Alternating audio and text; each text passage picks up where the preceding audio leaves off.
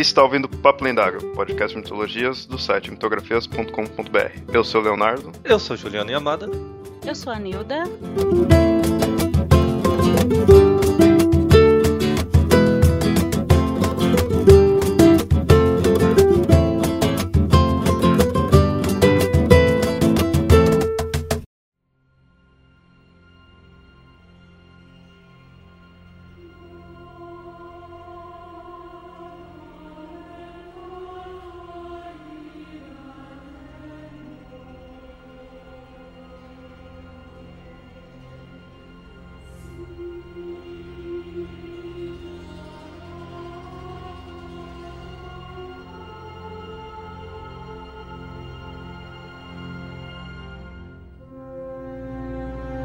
Início havia Eru, que também era chamado de Ilúvatar. De seus pensamentos criou os Ainur. Antes dos sucessores, antes dos primogênitos, a partir de música o mundo foi feito. Nesse episódio do Papo Lendário, vamos falar da gênesis do mundo fantástico de J.R.R. Tolkien.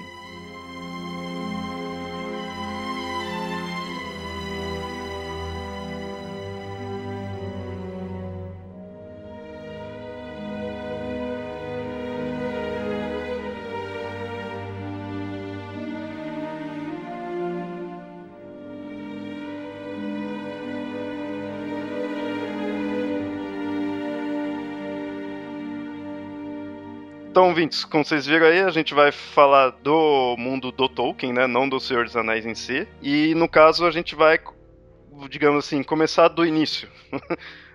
Vamos pegar a Gênesis e mostrando né, a cosmogonia, mostrar os que seriam os deuses, né? Os Valar.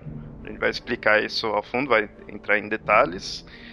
Para isso, a gente não, não poderia faltar a participação tanto do Yamada quanto da Nilda, dois experts aí no mundo de Senhor dos Anéis. É, expert é. É. é. É, tentamos alguma coisa. Ô, Yamada, vem falar qual que é a sua edição do Silmarillion, vai falar que não é expert. Só porque é a minha primeira edição, de 1999. É, a minha não é tão antiga assim. Apesar que eu tinha de 99 aqui, numa das mudanças sumiu.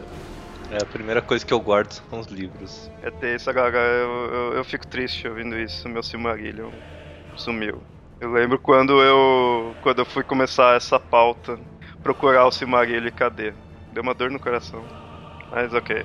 A obra, essa gênese da obra de Tolkien tá, para quem não sabe, num livro chamado Silmarillion, que foi publicado póstumamente, né? Não foi publicado pelo Tolkien em vida, apesar de ser a obra da vida dele. Tolkien passou quase toda a vida escrevendo e reescrevendo esse livro, mas só foi publicado após ele ter morrido. Mesmo assim, não foi escrito finalizado. Christopher Tolkien, ele falou, acho que numa entrevista, não lembro quando, que ele simplesmente pegou, juntou tudo e publicou. Tinha cartas e escritos do Tolkien falando que ele mudou várias vezes vários personagens. Tinha uma parte lá que ele colocava o, o marido da, da Galadriel, que eu lembro. Celeborn. Celeborn. Ele escreveu o personagem como se fosse primo da Galad- Galadriel. Depois tirou, colocou como um parente distante. Conforme ele foi escrevendo a obra, ele foi até colocando leis novas, né? E uma, em uma parte do Silmarillion ele fala que os elfos não se casavam com primos. Aí o Celeborn não poderia ser primo da Galadriel. Como ele não tinha publicado isso ainda, ele refez tudo. Depois ele colocou uma, um outro escrito falando que os elfos não casavam com primos de primeiro grau. É mal visto, né? Mas, mas- mas chega de falar de elfos, elfos vai ficar com, com outro episódio. Eu- o- os filhos do Ilúvatar ainda não acordaram. No caso aqui a gente vai até a gente vai citar mais o me ajudem nas pronúncias, mas é o Ainun Lindale Aí o Nindale. e o Valaquenta. Fala, "Quen- Eu, eu sei que o se pronuncia. é. Aí o Nindale, acho que é uma das maiores inspirações que o, que o Tolkien escreveu. Ele escreveu de uma forma para deixar o mais diferente possível da gênese do, do- da Bíblia. Muitos devem saber, mas alguns podem não saber. O Tolkien era extremamente religioso, extremamente católico, mas ele evitava a todo custo a colocar referências diretas à Bíblia nos escritos dele. Ele não gostava, apesar de que ele colocava coisas similares, ele na verdade estava bebendo de fontes mais antigas que a Bíblia, mas sem querer misturar com para ele o escrito sagrado dele. Mas isso é interessante analisar aí, que até mais pra frente vai acabar falando na questão dos Valar, tudo, de como essa relação de ser deuses, né, de mitologia ou se está mais próximo dos conceitos católicos. Que Tolkien fez questão de colocar na obra é a existência do de Eru único, que seria o Deus único. E isso ele fez questão absoluta de colocar na obra dele, né? Porque uma coisa que não só se mariram toda a obra do Senhor dos Anéis uh, é dito, ele falou, é uma história que aconteceu anteriormente à história que nós conhecemos. O mundo do Senhor dos Anéis é oficialmente o nosso mundo, só que, né, anteriormente. Né? Uma coisa que, que é dita, assim, muito do que acontece no Silmarillion, ele fala que é a origem de várias histórias e lendas que se, se conceberam depois, inclusive a questão dos deuses que na verdade os deuses seriam uma interpretação errônea dos homens que seriam os Valar, entendeu? É, ele tenta colocar isso, olha, eu escrevi um mundo anterior, mas é o nosso mundo, mas só tinha um Deus, entendeu? Porque ele não admitiria assim um politeísmo. Na verdade, se você pensar bem, o mundo de Tolkien não tem uma religião definida. Que os Valares eram muito próximos dos elfos e os elfos passaram essa crença para alguns homens, mas não para todos. Por exemplo, Eru você não tem um culto entre os elfos. Você tem uma ode, de vez em quando eles colocam ele uma canção, mas eles não têm uma um culto de você vangloriar ou celebrar a existência de Luvatar. Vários pontos você percebe que ele é esquecido. Até mesmo o Senhor dos Anéis, ele nem é citado no Senhor dos Anéis. Bom, vamos, antes de né, fazer algumas comparações, vamos já contar um pouquinho da história já para situar tais nomes tais personagens aí pro ouvinte. Como falei aí, né, do Ainu Lindali e o Valaquenta, eles são partes do livro Silmarillion, então você encontra nesse livro, e aí no caso o Ainu Lindali, ele é a música dos Ainur, ele é o que relata a criação do mundo, e o Valaquenta já é mais voltado a descrever os Valar e os Maiar. No caso, temos o Eru Iluvatar, né? Que é o primeirão, é o supremo, é o bonzão, onipotente, né? É o criador. É o criador, ele era o primeiro ser vivo ali. Ninguém sabe de onde ele veio, nem para onde ele vai. Nem o que ele é, nem o formato, nem como ele é. Que não eu falei, né? Mas provavelmente a gente cita esse conceito, mas falar, ah, Valar é Deus, não é? São, são deuses, não são, tudo fica essa dúvida. Agora, o Eru, eu acho que não tem muita discussão de que ele seria bem o conceito de Deus mesmo, né? De Deus Supremo, né? Ele é um Deus, na verdade, um conceito que existia em outras mitologias, que é chamado Deus Criador. Tanto que é dito no Silmarillion que Eru é o único que pode criar algo, enquanto os Valar só podem mudar algo que já existe. Não é dito de onde ele surgiu ou o que ele é, só sabe-se que ele estava sozinho. Por causa da sua solidão, ele acabou criando o... entidades que se tornariam tanto os, os Valar como os Maiar. Que são os Ainur, né? São os Ainur. São os Ainur. E assim, é, eles surgiram do pensamento de Eru. Eru os pensou e eles surgiram. E foram surgindo. E cada um deles acabou, digamos assim, pegando um elemento de Eru, ou melhor, um pensamento do que Eru estava pensando. Então, uh, que é voltar, é um valar voltado para a água, né, que pensa mais para água, ele pegou mais, sei lá, quando Eru estava pensando nisso. O dos ventos pegou mais a outra parte. Então cada um foi surgindo disso, dos pensamentos que Eru estava tendo e eles foram surgindo, quer dizer, foram nascendo da cabeça de Eru. E esse negócio que o Yamada falou do Eru é quem de fato cria, é o que está relacionado ao que eles chamam de chama imperecível. É isso que é o dele, ele de fato cria, no, tanto que os filhos, né, de Luvatar somos nós, somos os sucessores, nós humanos, os elfos, né, que esses sim são os primogênitos. Os anões é interessante, eles não entram nisso, né, os anões foi uma criação indireta, né, foi de um outro, de um Vala, mas pelo que eu conheço, me corrijo aí se eu estiver errado, mas pelo que eu conheço, depois o Eru foi lá e de fato meio que deu a, a benção. Deu a vida, inclusive, porque o, o Valar que os criou, ele é, criou a imagem deles, mas eles não estavam vivos, se mexendo até Eru ir lá conversar com o Valar era o Auli. Quando eles foram lá conversar, é, quando ele chamou, Eru, Eru percebeu, falou, olha, você não pode criar e dar vida para eles antes dos outros. E ele, Auli até pensou em destruí-los, mas a, o é, Eru falou: não, eles vão existir. Já estão existindo e já estão vivos porque eu estou dando a chama para eles, mas eles vão esperar um pouco. Quando o, Aulê soube da, da revolta de um outro grande Valar, que já vamos falar sobre ele, ele criou seres que talvez fossem capazes de combater esse, esse, esse mal que agora existia no mundo. Então ele deu aquelas características que para ele seriam características passíveis de combater esse mal e de viverem no mundo. Mas quando ele estava terminando a criação e ele estava fazendo a criação sozinho, o Eru encontrou com Aulê e surpreendeu falando: "Você não pode criar vida. E o Aulê se preparou, então eu vou destruí-los. E ele pegou um grande martelo e preparou-se para destruir todos os anões. Luvatar falou então que não, você não pode destruí-los porque eles sentem medo. Você não percebeu isso? Mostrando que os anões estavam se recuando, se protegendo, para, se preparando para a morte certa. E o Aulê falou: então com, o que eu posso fazer?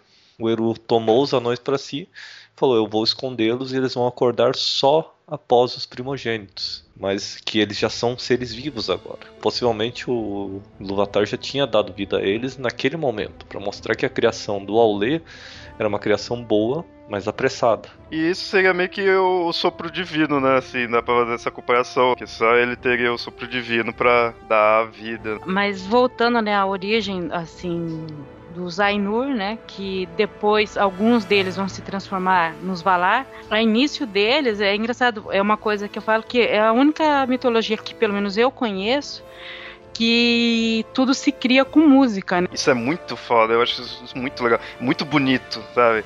Você de criação por música.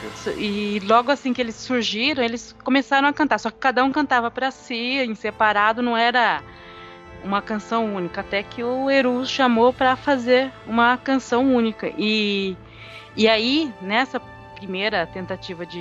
nessa primeira canção, né, nesse primeiro tema que ele dá, é que Melkor começa a mostrar suas asinhas, porque ele começa a cantar de forma dissonante, de forma diferente. E no Silmarillion é dito que ele já estava tentando é, povoar o vazio e indo atrás da chama imperecível, porque ele também queria criar por conta própria. Ou seja, ele queria tomar para si o papel de Eru, o papel de Deus. Eles estavam lá tocando as musiquinhas lá, a sinfonia, tudo. Aí o Eru, sendo maestro lá, chegou o Melkor trazendo funk, será?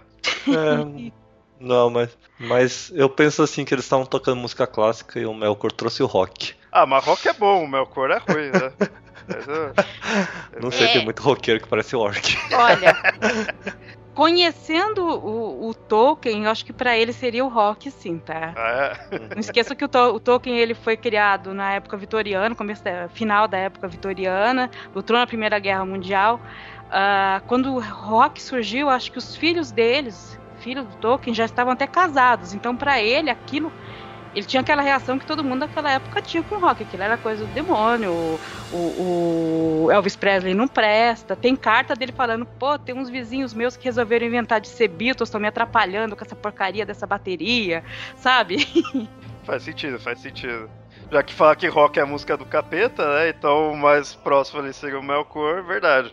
Melkor é o roqueiro, vá lá, roqueiro.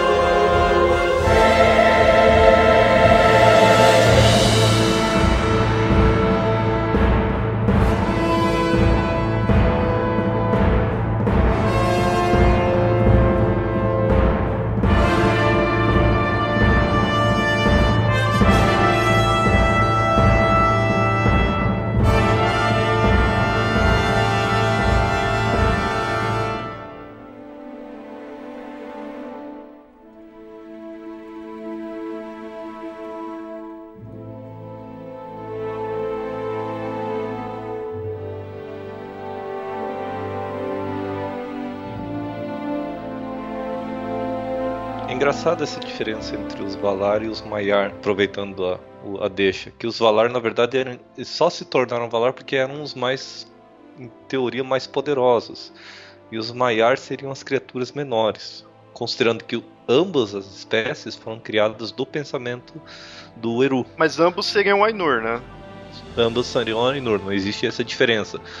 São, todos são Ainur, eles só se apresentam com formas diferentes. Então, para mim, assim, a grande diferença que a gente fala assim, na, na, questão do, do poder, quando eu penso nisso, eu penso que os Valar, eles têm a concepção do grande poder. Já os Maiar seriam tipo uma especialização dentro daquele poder. Por exemplo, Humo é, é o Valar das águas. Mas ele tem dois Maiar, a Uinen, que é uma maia ligada a ele, ela é responsável pelas ondas, pelas espumas, pelas coisas mais leves do, do, do, oceano. Entendeu? Quer dizer, ela é especializada em uma parte. São os as ondas do né? oceano. Né? Isso, ela já não tem muito a ver, por exemplo, com águas do, de rio, ela é mais as ondas do oceano. Né? Então, sim, os maiores seriam uma especializaçãozinha dentro do poder maior. Por isso que é, é falado que tem maior ligado a a Varda, a Maiar que era mais ligada ao Auli, Vaiar que era mais ligada ao Humo, entendeu? Porque são as especializações né, dentro do, do poder maior. Por exemplo, assim, quando o Melkor se rebelou, ele levou muitos Maiar junto com eles. Entre eles, qua quase a totalidade dos Maiar de Fogo, uhum. que no uhum. futuro se tornariam Balrog. os Balrogs, menos um. Existia um Maiar de Fogo chamado Arien. Essa Maiar ela acabou sendo o ser que, que no futuro conduziria o Sol. Ela era um maior de fogo tão poderoso que até o Melkor não conseguiu seduzi-la nem convencê-la. O Melkor, na verdade, chegava a ter medo de Aurien. Bom, vamos retornar um pouquinho aí à história que a gente está na parte aí da sinfonia, né? O, o Ego sendo maestro. Vocês falaram que no início tava lá os Ainur, cada um com a sua musiquinha, cantando ali para si mesmo, tudo, né? Mas aí o Eru que juntou todos eles, né? O Eru, de fato, ele seria o maestro dessa canção. E aí o Melkor que ia lá e ia pondo, estragando lá, pondo o ritmo dele. E aí, pelo que eu sei, aí o Eru meio que parou um, por um tempo e decidiu pôr um novo tema. Aí eles começaram lá com a nova musiquinha lá, nova sinfonia. E aí o Melkor vem e atrapalha de novo. O Melkor é enchendo o saco do, do Zainur. Só que nessa, acho que na segunda vez, Eru já aproveitou isso e não se entreteceu a música já utilizando esses elementos que ele estava utilizando, que o, que o Melkor estava colocando. Acho que aí ele já colocou uma orquestra assim, um pouquinho mais pesada, assim, tudo, para já combinar com o rock do, Melkor, né? Já... Ele conseguiu, é, digamos assim, utilizar de alguma maneira o que estava sendo colocado. Apesar de que no livro fala que se você escutasse a música como um todo, ela era linda, mas se você escutasse só o tema do Melkor, você ia achar enfadonho, ia achar uma coisa muito repetitiva. E a, a música como um todo, com todos juntos, não, seria uma coisa muito mais grandiosa e muito melhor. Né? Mas ele já foi utilizando isso. E é engraçado porque eu vejo nisso assim, uma grande alegoria ao que aparece depois no, na história, que é quando Valar é, vão porque seria o planeta Terra e começam realmente a dar vida àquilo que foi pensado por, por Eru, aquilo que eles cantaram. E eles começam a reclamar que o Melkor está atrapalhando. E Eru mostra que não, que aquilo que ele está fazendo não está atrapalhando, que ele está dando uma outra coisa que pode ser boa se você, né, pensar pro lado bom. Uma coisa interessante sobre a canção do canção do Zainur e a intromissão do Melkor é pensar na, na alegoria da ordem do caos. A ordem suprema não existe, como o caos supremo não existe. A ordem só existe porque existe o caos. E o caos só existe porque a ordem existe. De um surge o outro. O Melkor ele causou caos dentro da ordem das canções do Ainur. E por causa desse, desse caos, ele conseguiu desenvolver algo que, no quadro geral, como a Nilda falou, era belo. E Eru percebeu aquilo e, e deu vida ao embate entre a Ordem e o caos que os Ainur tinham criado. E aí eles estão com a música, né? Que nem teve essa pausa, ele retornou. Eu sei que se não teve umas duas pausas até que ele, de fato, né? O Eru parou toda a música, ó. Calma, vai dar, dar um tempinho aí. E ó, olhem só aí como que foi a música toda que vocês fizeram. Olha só o resultado disso, né? A criação. E aí que eu gostaria de saber. Eles criaram tudo através da música. Essa música criou a Terra ou criou o universo, criou a existência em si? Criou-se o universo inteiro junto com a Terra. A Terra era um ponto focal em cima, mas o universo inteiro foi criado junto. É, tem uma parte que ele fala que a música é, foi tão maravilhosa que ela vazou, né, para saiu das mansões de, de Eru e do Valar e foi para o vazio. E nisso ela criou. Então essa música ela expandiu para o vazio. E aí sim que se cria todo né, o universo da existência que a gente tem agora, a partir da música. E nisso daí já estava também definido a questão dos filhos do, do Iluvatar, né, os elfos e nós. Isso já estava nesse plano dessa música, né? Só eles só não tinham acordado, mas já estava lá. Né? A música mostrava a existência desses filhos. Então Eru os criou, mas falou para os Ainur que eles não iriam acordar naquele momento. Que eles iriam acordar em momentos distintos. Os anões que o Aule criou foi, foram escondidos num outro ponto e iriam acordar só depois dos primogênitos.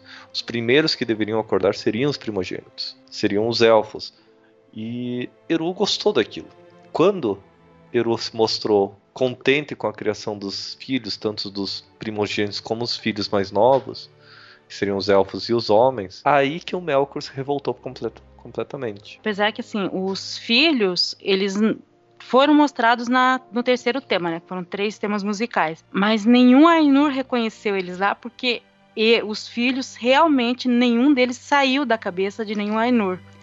Isso era realmente criação exclusiva de Eru. E o Melkor, é, a gente pode definir ele como sendo aquela pessoa que tem ânsia de fazer, mas tem que ser do jeito dela. Aí você vê como que é a questão da cordialidade, porque o, o Melkor queria criar também, que ia pôr do jeito dele, aí ficou todo chatão aí, querendo, né, bater de frente com os outros.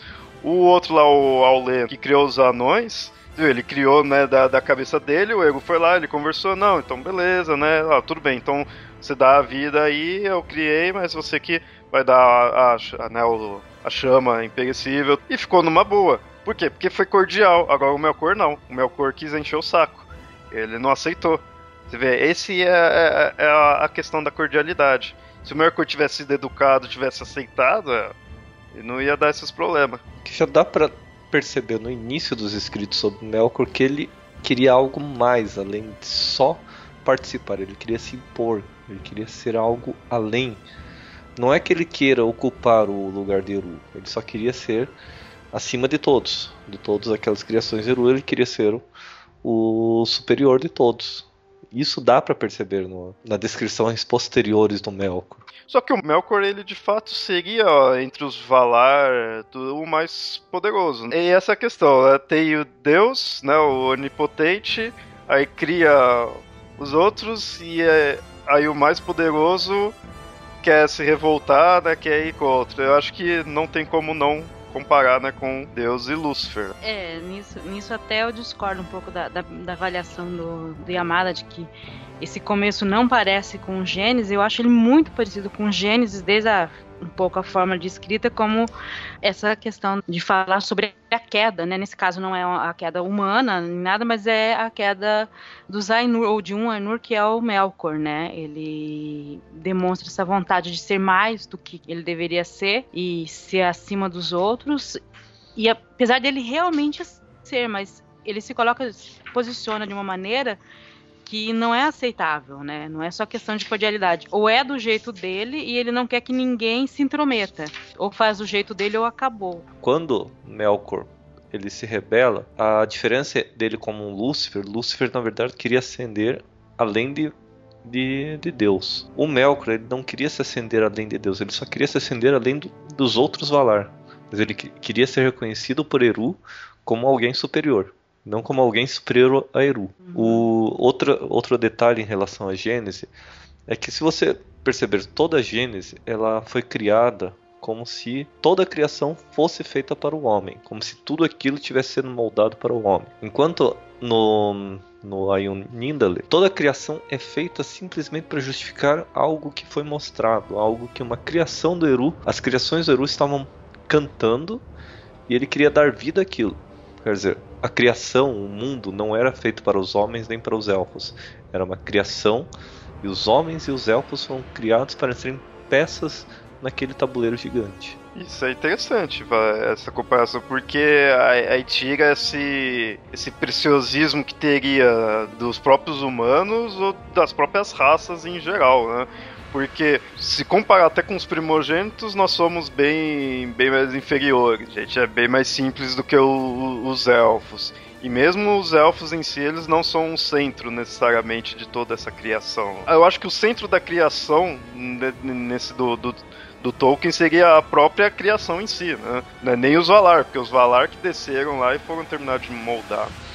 Inclusive, agora isso que seria interessante mostrar, temos os Ainur temos os Valar, mas aí os Valar eles são os Ainur que vieram para cá, seria isso? Isso. Então teria ainda se Ainurs que não vieram ou vieram todos? Não, não vieram todos. Não vieram todos, porque o que Eru criou foi o universo inteiro. E alguns vieram para cá. Tanto que tem um deles que é o que vem por último, que é o Tucas. Né? Depois que eles começam realmente a briga com o Melkor, o Tucas é o último a, a vir para seria o planeta Terra, né? Seria Arda. Então não são todos que vêm. O que faz acho que certa lógica, já que ele criou o universo inteiro, alguém tem que cuidar do restante do universo também. Quando eu fui pesquisando, eu encontrava todos os nomes dos Valar, mas nenhum nome de Ainur em si. No máximo, né, o nome de um Ainur que se tornou um Valar. Pelo que eu notei, os Ainur, eles antes de vir, antes de se tornar Valar, eles não não é nomeados, né? Eles não não recebem nomes, não recebem nem características em si. Eles dão a característica quando eles vêm pra cá. Não que eles ganham necessariamente quando vêm pra cá, mas só é representado quando eles estão em Arda. Não tem o Ainur tal que não veio pra cá, que não fez né, nada relacionado aqui. Não sei se eles não teriam nome ou se apenas eles não seriam nomeados. E como a história é contada pelo relato dos elfos e dos humanos, talvez eles nunca tenham se preocupado em nomear ou dar nome para os que não estão aqui. Talvez nem conheçam, né? É, porque assim, os elfos, eles nunca sairão da Terra, né? Os humanos não se sabe. Então eu não sei se eles iriam para querer conhecer lá fora. Quando Eru definiu a existência dos elfos e dos homens, dos primogênitos, dos, dos filhos mais novos, ele def definiu que o destino deles seriam diferentes. Os elfos, quando morressem, eles poderiam morrer de duas formas: ou feridos gravemente, ou se quisessem. Então eles iriam ao Palácio de Mandos, que era o Valar que teoricamente seria o Valar dos Mortos, que cuida, cuidaria do Palácio dos Mortos. Lá eles poderiam ficar e, se quisessem, poderiam voltar à Terra-média, com pais diferentes, mas geralmente com lembranças, algumas lembranças da vida anterior e sempre com o mesmo nome. Já os homens não. Quando os homens morriam, eles eram escondidos de um local. Nem mesmo os elfos e os Valar sabiam para onde iam os homens quando morriam. E o Eru falava: esse destino é melhor do que tudo que eu dei aos elfos. Uma coisa interessante nesse fato da, da criação, tanto dos homens, elfos, é, Ainur, Valar ou não, é que o que você percebe é que eles têm qualidades diferentes, poderes diferentes, qualidades diferentes, mas não há necessariamente uma inferioridade. Pelo menos não, Eru não os trata realmente como um superior ou outro inferior. Um pode ter o que se considera mais ou menos poder. Só que aí ele tem um destino esse ou uma qualidade que o outro não tem. São seres diferentes. Né? O, que, o que é claro é que eles são diferentes. Eles não são é, mais ou menos. E aí o, eles criaram toda a Terra, né? Acabou a música, criou a Terra, vêm pra cá, são chamados de Valar e de Maiar, né? No caso, os Maiar também são os Ainur que vieram pra cá, mas um pouquinho mais. talvez mais fracos. E aí, o que, que eles começam a fazer? É, eles começam a moldar ou já estava tudo pronto? Não, os Valar começam a moldar as coisas para a chegada dos primogênitos. Eles criam um lar para eles, que é o que é Valinor, Valinor já surge no começo. É, eles antes eles criam uma ilha, mas uhum. dura muito pouco também. A ilha eu não lembro o nome. É, eu, eu não consigo lembrar, mas eles tinham até duas grandes lamparinas para iluminar o mundo, né? Duas, uhum. Dois grandes faróis. Só que esses grandes faróis foram destruídos por Melkor. Melkor, uhum. cada vez mais, ele ia deformando a criação de Eru, enquanto os Valares iam montando. Nessa época ficava os Valar, criava, ia lá o Melkor, enchia o saco e destruía. Ele destruía ia... ou mudava. Olha só, o Melkor sempre enchendo o saco. Se você reparar, essa parte em que eles estão na Terra criando e o Melkor atrapalhando é a materialização daquilo que acontece na música. Sim, verdade. Porque na, na música eles viram o que foi criado, que seria criado, a ideia, toda a ideia. Mas depois, quando eles estão aqui, eles materializam aquela ideia né? E cada vala conhece melhor aquilo do que ele foi criado. Então cada um vai se concentrar naquela sua parte. O Melkor, ele tem um pouquinho do conhecimento de todos, né? Então ele acaba atrapalhando todos, porque ele aquela coisa, ele quer que faça, mas se ele quer uma montanha, ele quer a montanha do jeito dele. Se quer planície, a planície do jeito dele. Não fala da zoeira. É. é engraçado porque tem uma parte que eu acho muito poética, já, já falei isso em outros lugares, que ele começa a atrapalhar tanto que ele acaba transformando, é, esquentando as águas, elas viram vapor. O Humo reclama disso, aí Eru mostra, não, mas você viu que aqui em cima ela se condensou e virou neve, que é uma coisa muito linda. Então, esse ato ruim, esse ato que parece ruim dele criou uma coisa nova, porque aí você uniu a água com o poder do vento, que era o poder do Manwë. Ele acaba mostrando o como aquela coisa que parece ruim acaba criando uma coisa talvez muito linda depois. O Eru, ele era moça e gente boa, né? Tipo, tava lá o meu coisa cheio de saco, não, não, tudo bem, não, deixa ele ali, ó. Não, não, a gente usa isso pra, pra algo bom, tudo, sabe? Não precisa se preocupar. Ele, o Eru era tranquilão, né?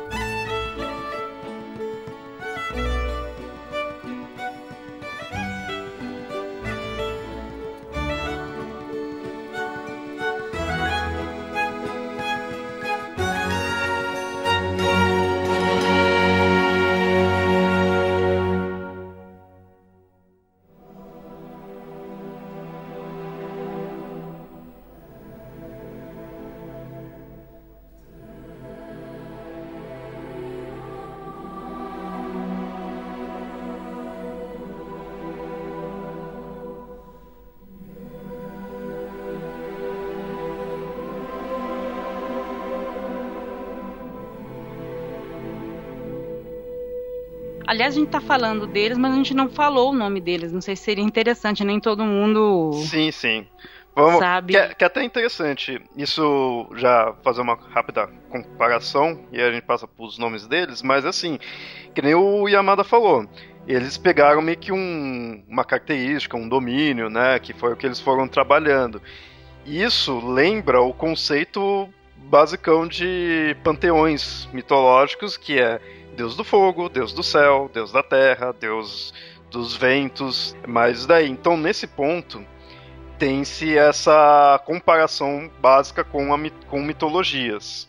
Que até eu estava pesquisando, tem aquele livro do History of Middle-earth, que lá eu, eu vi falar né, comparações, é, estudos né, desse livro, que aí mostra que em alguns momentos você via que o Tolkien estava criando eles como deuses, nesse conceito né, de ter domínios, e posteriormente foi já puxando mais para conceitos de anjos, que aí puxa essa ideia do quem cria de fato é o Eru, os outros eles só moldam, né? Eles não, não têm um, eles são seres de fato, são de fato seres inferiores, né?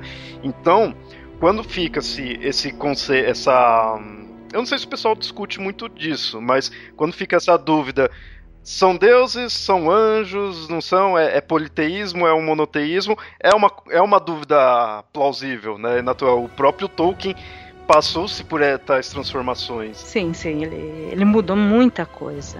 Acho que foi até conforme foi mudando a vida dele, né? Conforme ele foi mudando as convicções e, os, e até aumentando o conhecimento dele, né? Eu, pessoalmente, do que eu conheço, eu, não, eu li o Silmarillion, mas não conheci muito a fundo, mas do que eu vejo dos Valar, como ficou o resultado final, eu vejo mais eles como anjo, pelo aspecto deles não criarem.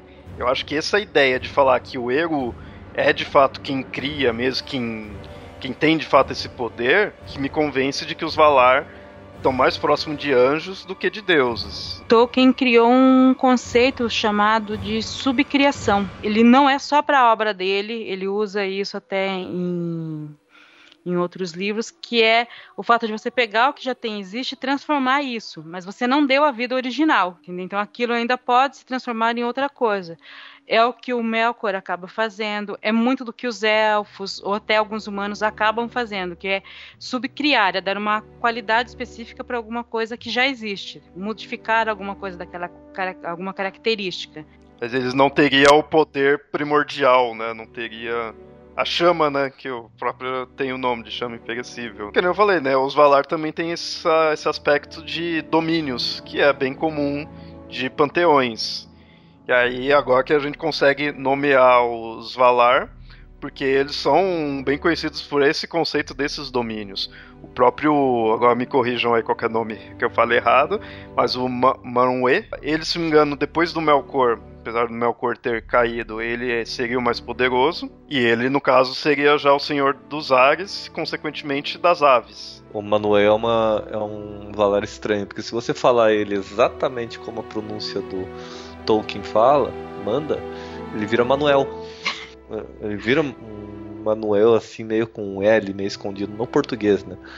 Então, o portuguesado vira Manuê. Manuê. O W no, na língua Daí seria som de U. Aham, tem um som de U bem puxado, assim, manuê.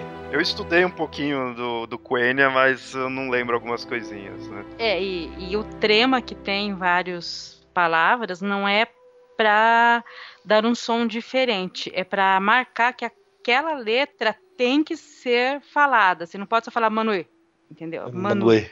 Não é uma sílaba tônica. É, não, é uma tonicidade em cima, você tem que... Ao ler. É, você não pode esquecer de falar aquilo lá. Porque no inglês, em muitas línguas, você acaba, às vezes, comendo a última vogal, né? Igual o nick que eu uso, né? Alcarinque. Todo mundo fala errado, que é, né? é, o pessoal acha que é, o que final é por causa do trema. Não, o que e o u sempre tem esse som de de que, né? Que de equino, né? Seria o trema final é só para não esquecer, para não transformar em qui, entendeu? É que. E aí, né, falando aqui do, dos Valar, Aí tem esse, o, o Manué. ele, como falei, né, senhor dos ares, então controlava os ventos e ele era casado. Aqui acho que a maioria tinha na sua seu, era, era em casal. Eles se juntavam com seus pares, os pares que teoricamente teriam os mesmos elementos da criação deles. Por exemplo, Manuê, ele casou com Varda, que como Manuê era o senhor dos ares e das aves, Varda era a senhora da luz e das estrelas, quer dizer, os dois elementos do, do firmamento. Você tinha os ventos e as estrelas. E aí ele era também, né, era o Manuê, também chamado de Sul, Sulimo. Sulimo. Sulimo. Sulimo. Sulimo. O, isso eu acho interessante. Eles têm vários nomes, né? Tanto que eles têm os nomes em Quenya, também tem os nomes em, em Sindarin, né? Isso, isso é um aspecto muito legal se você vê em mitologia, porque mitologia é bem comum isso. Um deus com 300 nomes, né? Isso fica, isso dá bem esse aspecto panteão. Era, na, na, obra de Tolkien ninguém tem um nome só. Quando parece que tem um nome só, alguém conhece e fala, ah, mas eu vou te dar outro nome. Todo mundo tem que ter dois, três. E aí em seguida nós temos o Humo, que é no caso Senhor das Águas. O Humo é o único dos grandes que era sozinho. Ele saiu do, do lar dos Valar e nunca mais voltou. Ele não voltava diretamente, ou ele mandava mensagens ou ele ia direto pra Terra-média. Acho que uma ou duas reuniões ele apareceu, mas assim, ele não gostava disso. Era ah, social. Não, só se fosse bem necessário mesmo. Nesse ponto, um é muito parecido com o Poseidon. Poseidon, para quem não sabe, ele era um dos grandes dozes deuses do Olimpo, mas que se negava. grandes, né? Os três. Os três grandes e raramente ia pro limbo. O, o, Poseidon ele nunca saía dos domínios porque ele sabia que no ar ele não tinha domínio. Ele podia controlar um pouco as chuvas e tudo mais, mas não era o domínio dele, era o domínio do, do Zeus, do irmão dele. Então ele preferia estar onde ele pudesse controlar tudo. E o Humo tinha muito disso.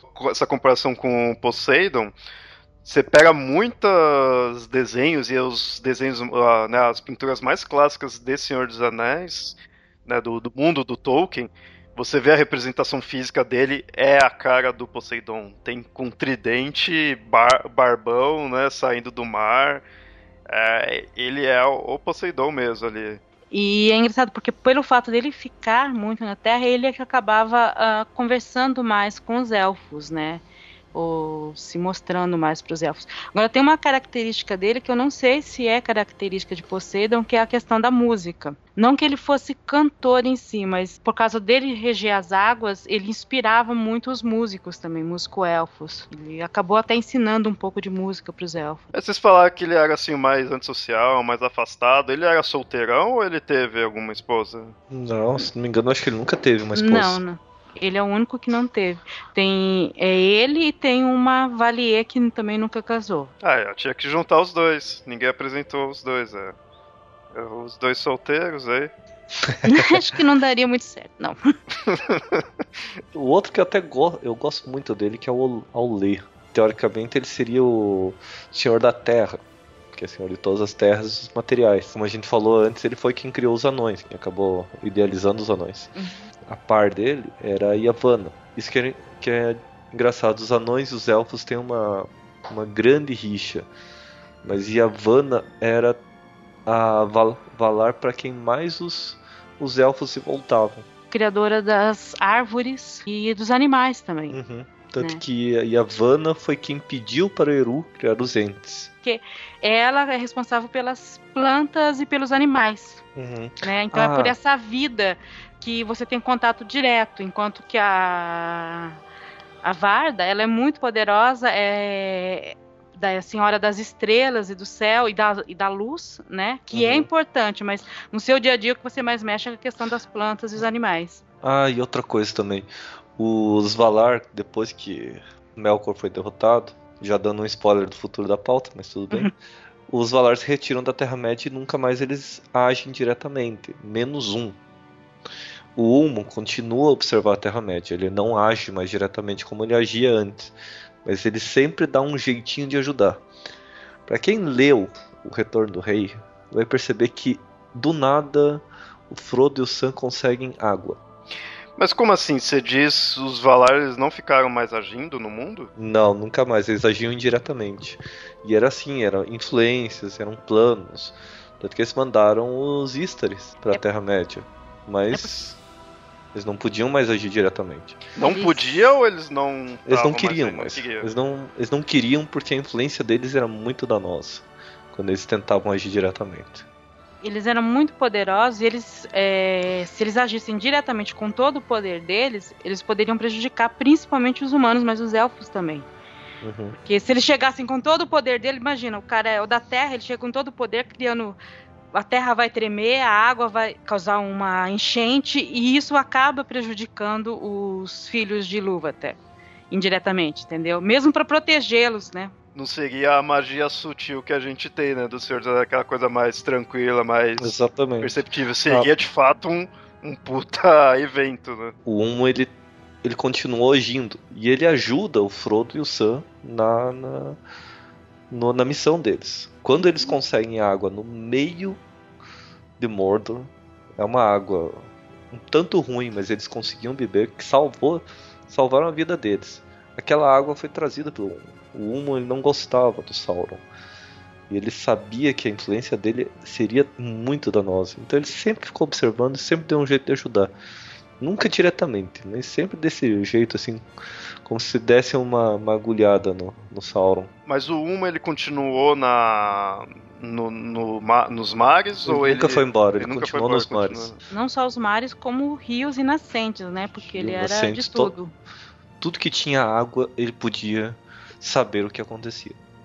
É, isso, isso é interessante se for pensar, porque é o mar é uma coisa, sabe, extensa, assim, tudo. Dá pra você imaginar que ele tá ali olhando, mas no, no, não é que nem os outros deuses que se tivesse aí estaria meio que do seu lado mesmo, né, ali influenciando. E aí, nessa, esses três primeiros que a gente falou, acaba sendo os três, três elementos: é o ar, a terra e o mar. E aí, continuando, a gente tem o. Eu encontrei com o nome de Namo Mandus, que aí ele seria o Senhor dos Mortos. Senhor dos Mortos, que ele ocupa. Muita gente compara o mitologia grega Tolkien. Quando acabam comparando, pegam indevidamente o Melkor e comparando com o Hades. Mas não, o Mandos ele é o mais parecido com Hades. É aquela comparação errônea que costumam fazer atualmente do Hades ser um demônio. Isso que é interessante, você vê, ó, voltando àquela, aquele conceito de é, é mitologia ou, ou tá relacionado ao, ao ao catolicismo. Você pega o Melkor, você pode fazer uma comparação ele com Lúcifer, mas ao mesmo tempo você pega um outro Vala, que é o Mandos aí, e você compara ele com Hades, sabe? Isso dá uma riqueza pro mundo ali dele. Tanto que é. para ver como é que o Melkor ele desvirtuava todas as criações e também as idealizações dos Valar. O Melkor ele tinha uma característica que muito Sauron também tinha, que ele conseguia fazer necromancia, que era trazer os mortos à vida. Mas eram mortos incompletos. E isso deixava o Mandos enfurecido, que era algo antinatural, era contra a natureza dele. Além disso, ele também é um profeta, né? Ele que faz as grandes profecias. Ele quase não fala, mas assim, a casa de mandos, aonde todo mundo vai, não é um local desagradável, sabe? É um local de recuperação, é um local de descanso. E isso também coloca uma outra coisa que Tolkien coloca na mitologia dele, é que a morte não é uma coisa ruim. A morte não é o fim de tudo e não é algo para ser temido. E uma das coisas que o Sauron consegue fazer muito adiante é convencer os humanos de que a morte é ruim e quando ela não deveria ser uma coisa ruim. A morte é o descanso dos seus afazeres, você vai para um local onde você vai descansar, onde né, vai se recuperar.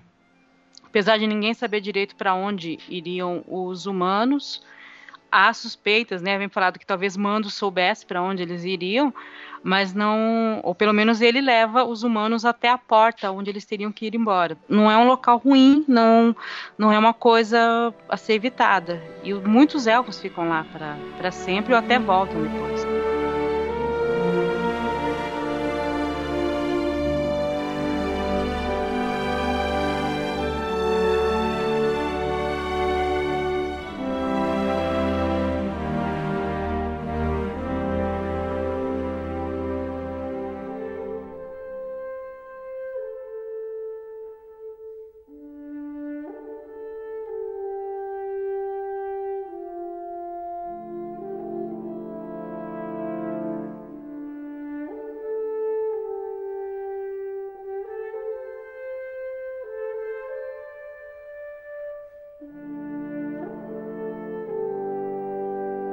Acabei interrompendo o Juliano quando ele fala. Os, os Valar eles construíram um local para eles, né? Que é esse Valinor, onde eles ficam e lá eles incorporam uma feição que lembra a feição dos filhos de Ilúvatar.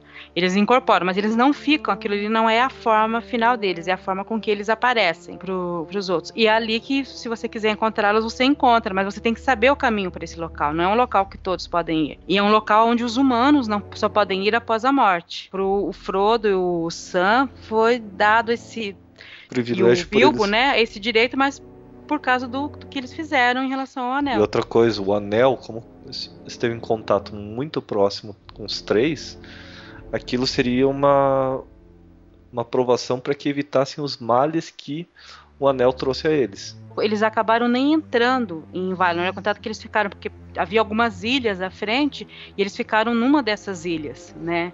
Porque ele, a visão do, dos Valar talvez fosse demais para eles. Mas nesse momento eles ainda estavam vivos, né? Sim. Estado. Sim, é. Então quem vai pra aí tá, tá vivo ainda. né? Não é o. Não, não pode se dizer que Valinor e, e fica em Yaman, né? O Valinor é, seria o paraíso, né? Seria o mundo do dos mortos, assim, não, né? Ele é, é um local que você iria vivo. Mas não é qualquer um que vai, né? Seria mais equivalente ao Jardim do Éden. É um local bom, mas não é necessariamente o local dos mortos, né? Você não precisaria tá, mo- morrer pra ir pra lá, né? Não, não. Os elfos foram convidados para ir lá numa primeira vez e tem uma raça de elfos, os Vaniar, que eles foram todos para lá, porque nem todos os elfos foram para lá. Mas essa, ah, não seria uma etnia, né, do, dos elfos, foi para lá e nunca nenhum humano sequer pôs olho no, é, viu os Vaniar. Bom, continuando aqui os Valar, a gente tem o Oromê, ele seria um, um Vala caçador. O Valar que foi recepcionar o- os, os, os elfos. Quando os elfos despertaram, foi enviado um dos Valar para recebê-los, que eles despertaram na Terra-média, eles não despertaram em Valinor. E de lá, um Valar chegou e convidou-os para, para que fossem para, para Valinor. Quando ele estava chegando, como ele cavalgava com um animal muito feroz e ele era muito poderoso quando cavalgava, muitos elfos se assustaram e fugiram. Esses elfos que fugiram foram capturados pelo Melkor. O Melkor, a partir de torturas e feitiçaria, transformou esses elfos nos, nos orcs. tem uma característica, agora comparando eles né, com outras, os outros deuses, ele tem uma característica que muitos deuses têm, por exemplo, na mitologia grega, a Artemis seria caçadora, né? Você poderia comparar com ele, mas assim, na quase todos os deuses do panteão tem um deus que é caçador ou vários deuses que têm essa característica de caçar, né? Ele tem isso, ele é guerreiro e caçador. E ele é senhor dos cavalos e dos cães de caça, inclusive. Ele que utiliza para caça. Um outro que a gente tem aqui é o Irmo, também muitas vezes é chamado de Irmo Loren. Só que aí Loren, pelo que eu sei, é o local onde ele vive. Ele vive ainda, ele, porque. Lórien é flor, Lothlórien, que é É, uma floresta inspirada em Lórien original. isso, isso. O nome é, é, uma, é inspirado. Lot, eu não sei dizer, lembro agora o significado, mas tem esse lote na frente justamente por, porque remete. Aí no caso ele seria o Vala do- dos sonhos. Como os outros, né, também são casados, ele também tem a esposa dele, que é a Estê, que é a, a, a Suave, né, chamada de a Suave. Que ela tem, já é responsável por curas, bem clássicos de ter deuses curandeiros. Outro que a gente tem é o Tulkas, que aí seria o Senhor da Força. O Tulkas eu acho muito legal ele. Que ele não usa arma, ele não usa cavalo e ele não usa roupas. Ele vai pra batalha pelado e correndo, porque ele é tão rápido que nenhum animal supera ele em velocidade. Então ele vai, vai do jeito que tá. E como o corpo dele é tão forte que nenhuma arma é, supera a força do corpo dele. Então ele não precisa de, de armas, não precisa de roupas, não precisa de nada. E ele tá sempre alegre, né? Tá sempre alegre. Cara, assusta. Cara, imagine um gigante peladão vindo pra cima de você. Né? Na batalha deve dar medo isso. Eu não sei, ele, ele me lembra um pouco o Thor, né? Se você vai comparar com algum outro deus, né? Porque Verdade. é aquela alegria da batalha, né? Vamos pra guerra. Ele tem bem esse aspecto de deuses guerreiros no estilo céltico e nórdico, né? Que é aquela ideia da tá feliz lá por estar batalhando, né? Por estar brigando. Porque antes que, que alguém jogue pedras, eu sei, o Thor não é deus apenas da guerra. e ele usa armadura e, e o martelo. E usa Mas- roupas, né? É, usa roupas. Engraçado Não, que é o, nesse estilo. a gente fala, mas um cara desse não pode estar casado, né? tá casado, ele tem uma consorte. Valier nessa, irmã do Orome. É, E ela é. Eu não lembro qual que é a desenho dela, só sei que ela é, ela é tão rápida quanto o Tulkas. Tanto que foi, foi isso que atraiu o Tulkas pra ela. É, o Oric conseguiu acompanhar. Ela, se não me engano, é da dança. É a senhora da dança. É, eu vivo confundindo ela com a Vana, que é a, que é a das flores. Não, Também porque ela- as duas dançam. Verdade. Mas aí, no caso, então, nós temos essas duas Valier, a Niena e a Vaire. O que, que seria cada uma? Tá. A Vaire, ela. Eu acho que assim, se for comparar, eu acho que ela seria a Valir da história. Porque ela tece as histórias, ela é a tecelã, ele vai tecendo, mas ela vai tecendo as histórias do mundo, do que está acontecendo. Sempre falando de tecelã, a gente pensa nelas tecendo um fio. Mas a tecelã era responsável por fazer aquelas grandes tapeçarias que tinham a história das pessoas. Uhum. Então, quando ela tecia, ela tecia a história da pessoa como se estivesse tecendo uma grande tapeçaria contando a história, desde o nascimento até a morte da pessoa. Ela era responsável por isso. E a partir daquela, daquela grande tapeçaria mostrava os feitos ou não feitos da, dessa pessoa. E a última Vale que a gente tem aqui é a Niena, né, que é a Vala Chorona. Tá, que o próprio nome dela, né, significa aquela que chora. É, quando eu lia ela, eu sempre pensava que ela ia ca casar com Mandos. Quem acabou casando foi a Valier. Fez até mais sentido. Tem uma versão em que ela teria casado com Melkor, mas aí não daria certo porque no final ela acabou ficando com a compaixão, que é uma coisa que o Melkor não teria. É, porque o que dá a impressão, eu acho que eu vi isso do Tolkien, uhum. ou era um, ensaio sobre o Tolkien, que falava que a Niema teria se interessado pelo Melkor e quando o Melkor rejeitou ela para que que ela não queria se aliar aos planos do Melkor, mas ainda gostava dele, por causa disso ela se tornou a Senhora do Luto da Compaixão, porque ela teve compaixão dos outros Valar que estavam contra o, o mal que o Melkor queria fazer, mas ela sentia luto por ter que largado o Melkor. Se não me engano, era isso que significava. Uhum. Mas eu não sei ao certo se era um estudo sobre os pensamentos do Tolkien ou se era alguma coisa que ele não publicou no Silmarillion. Até que foi, ele deu o pé na bunda dela e que ela virou a chorona. Ela até hoje não, não conseguiu superar o fora é, não, não seria, não seria isso, porque é, é, engraçado isso, porque é colocado que ela ia chorava com a pessoa, mas sabe assim, quando você tá meio mal, uma pessoa tá com você, vocês choram junto, e aí você consegue ficar bem, entendeu? Porque aquilo, ela tá te passando uma força dela, ela tá, você vê que tem essa compaixão, essa coisa de você entender o que o outro tá passando, e com isso você acaba ficando melhor depois. E é dito que ela acabava deixando a pessoa, quem estivesse com ela, melhor por causa disso. Por ela passar que ela sabia o que era tá, aquilo. O que ela tá né? que estaria é, passando. Né? Alguma coisa nesse estilo. É, bem né? com Talvez compaixão por ela ter também. levado realmente o pé na bunda, ela sabe o que é isso. Do que eu pesquisei, ela não é casada, né? Ela... Não. É, então, viu? Ela não superou o pé na bunda. Ela não conseguiu casar, não, não superou. Olha só. Que depois, assim, eu acho que ela não iria se dar bem com o Humo, que é o único que tinha sobrado aí nessa história. Mas uma, uma coisa que, que me deixa encucado, que tem alguns locais que se encontra mostrando que, ah, beleza, casou, normal. É, é, o, é o Valar e a Vale casou. Mas em alguns momentos fala, ah, esse é irmão daquele, mas peraí, não foram tudo criados na mente do, do Eru e aí veio pra Terra? Não seria todo mundo irmão? Não é tipo que nem cachorro, veio tudo junto? Eu acho que nessa segue o. Quando a gente falou sobre mitologia japonesa, que na mitologia japonesa eles seriam irmãos e casariam, e você não tem a descrição do, do incesto divino na mitologia japonesa, como é descrito, por exemplo, na mitologia grega, que eles são irmãos mais diretos.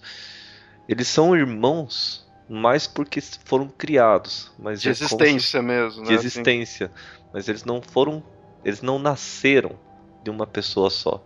Eles foram criados por elas. De um ser descrito como irmão do outro tem a ver mais com afinidades até de poderes, entendeu? Por exemplo, o, Lo, o Irmo Loren, ele é parente do Mandos. Uhum. Né? Aliás, Mandos é o nome do local, né? É, mas é, acabou virando o nome dele. Mas assim, porque o Mandos, ele faz as profecias, mas o Loren, ele é o senhor das visões e sonhos, que tem a ver com profecia. Então, assim, são coisas afins mesmo, né? São afinidades, por exemplo, Sim. afinidades muito grandes viram viram um casamento, afinidades hum. parelhas acabam virando irmandades ou parentes. Eles são ditos como parentes, mas você não sabe se é parente é. primo, se é irmão. E aí eu vejo que nem, beleza, a gente vai até dizer que eles seriam um equivalente aos deuses pela questão do panteão, questão dos domínios. Mas assim, numa na mitologia grega, por exemplo, que é o que a gente consegue deixar comparado de forma mais complexa, você tem, ah, o deus, ele é, ele é deus de tal domínio, de outros domínios em tudo, porque tem a ver com a história dele, porque ele é, sabe, conquistou tal coisa, aí ele também vai, tipo, é o deus do sol, ele é o mais belo, né? Tem toda uma complexidade nele em si, não é só ele foi lá, é, passou no RH, pegou esse tal domínio e pronto. Agora, dos Valar, tem essa complexidade na história de cada um? Ou eles já desceram para a Terra com esse com um emprego, assim, com um cargo em si? Não, eles, na verdade, eles, eles não tinham o cargo. O cargo tinham, tinha eles. Era a afinidade deles. O elemento que eles gostavam, o elemento pelos qual o Eru criou eles, o Eru pensava num elemento e a partir dele surgia o Valar, ou o Maiar. Uhum. Então era a partir daquilo. Ah, eu estou, estou olhando para o Sol. Aí quando olho para o lado eu criei seres que são ligados àquele pensamento do Sol. Estou sentindo o vento. Então era isso. Apesar de que não existia isso, mas talvez existisse, existisse o pensamento disto. Por isso que eles surgiram do pensamento de Eru. Então assim, apesar que mais para frente a gente vai já chegar nos Maiar, que está mais próximo até do conceito de elemental, mas os próprios Valar eles estão mais próximo do elemento em si, talvez do que dos próprios deuses gregos que a gente tem. Que os deuses gregos é mais aquela ideia, que nem por isso que a gente encontra um deus grego, por exemplo, o Hermes. Hermes é o, o exemplo mordes daí. É um deus com, do, com trocentos domínios, porque foi durante toda a vida dele, todo né, as comparações que se faz com comparações não, mas toda a evolução dele, né? Ele vai se tornando o deus do comércio, deus dos ladrões, deus dos políticos, deus de não sei o quê, e até com isso acaba sendo comum na mitologia, você tem vários deuses da guerra, vários deuses da cura, vários deuses de não sei o que, porque é algo mais complexo, porque é várias culturas também, né? Você vai você vai. Não é só uma cultura que criou aquilo lá e pronto, tem suas modificações. Mas agora o dos Valar, então eles são mais o elemento mesmo. Por exemplo, o Melkor, isso não fala no Silmarillion, mas o Melkor possivelmente ele foi criado quando Eru acabou tendo um. Sabe aquela tempestade cerebral quando você acaba pensando em muitas coisas ao mesmo tempo? Uhum. Muito provavelmente o Melkor surgiu disso. Surgiu de um momento em que o Eru acabou se lembrando de muitas coisas ao mesmo tempo. E o Melkor acabou pode ter surgido disso porque o Melkor ele tem muitos domínios. Ele conhece desde artífice, desde criação, desde molde de, do solo, do ar, dos mares. Ele mudava muita coisa. Dos animais e das Dos plantas. animais, das plantas.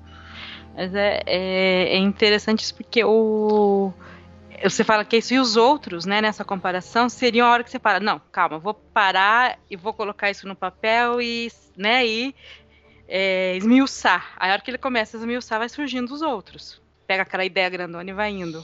Por exemplo, como o Melkor era muito talentoso em muitas áreas, ele acabou atraindo muitos seres parecidos.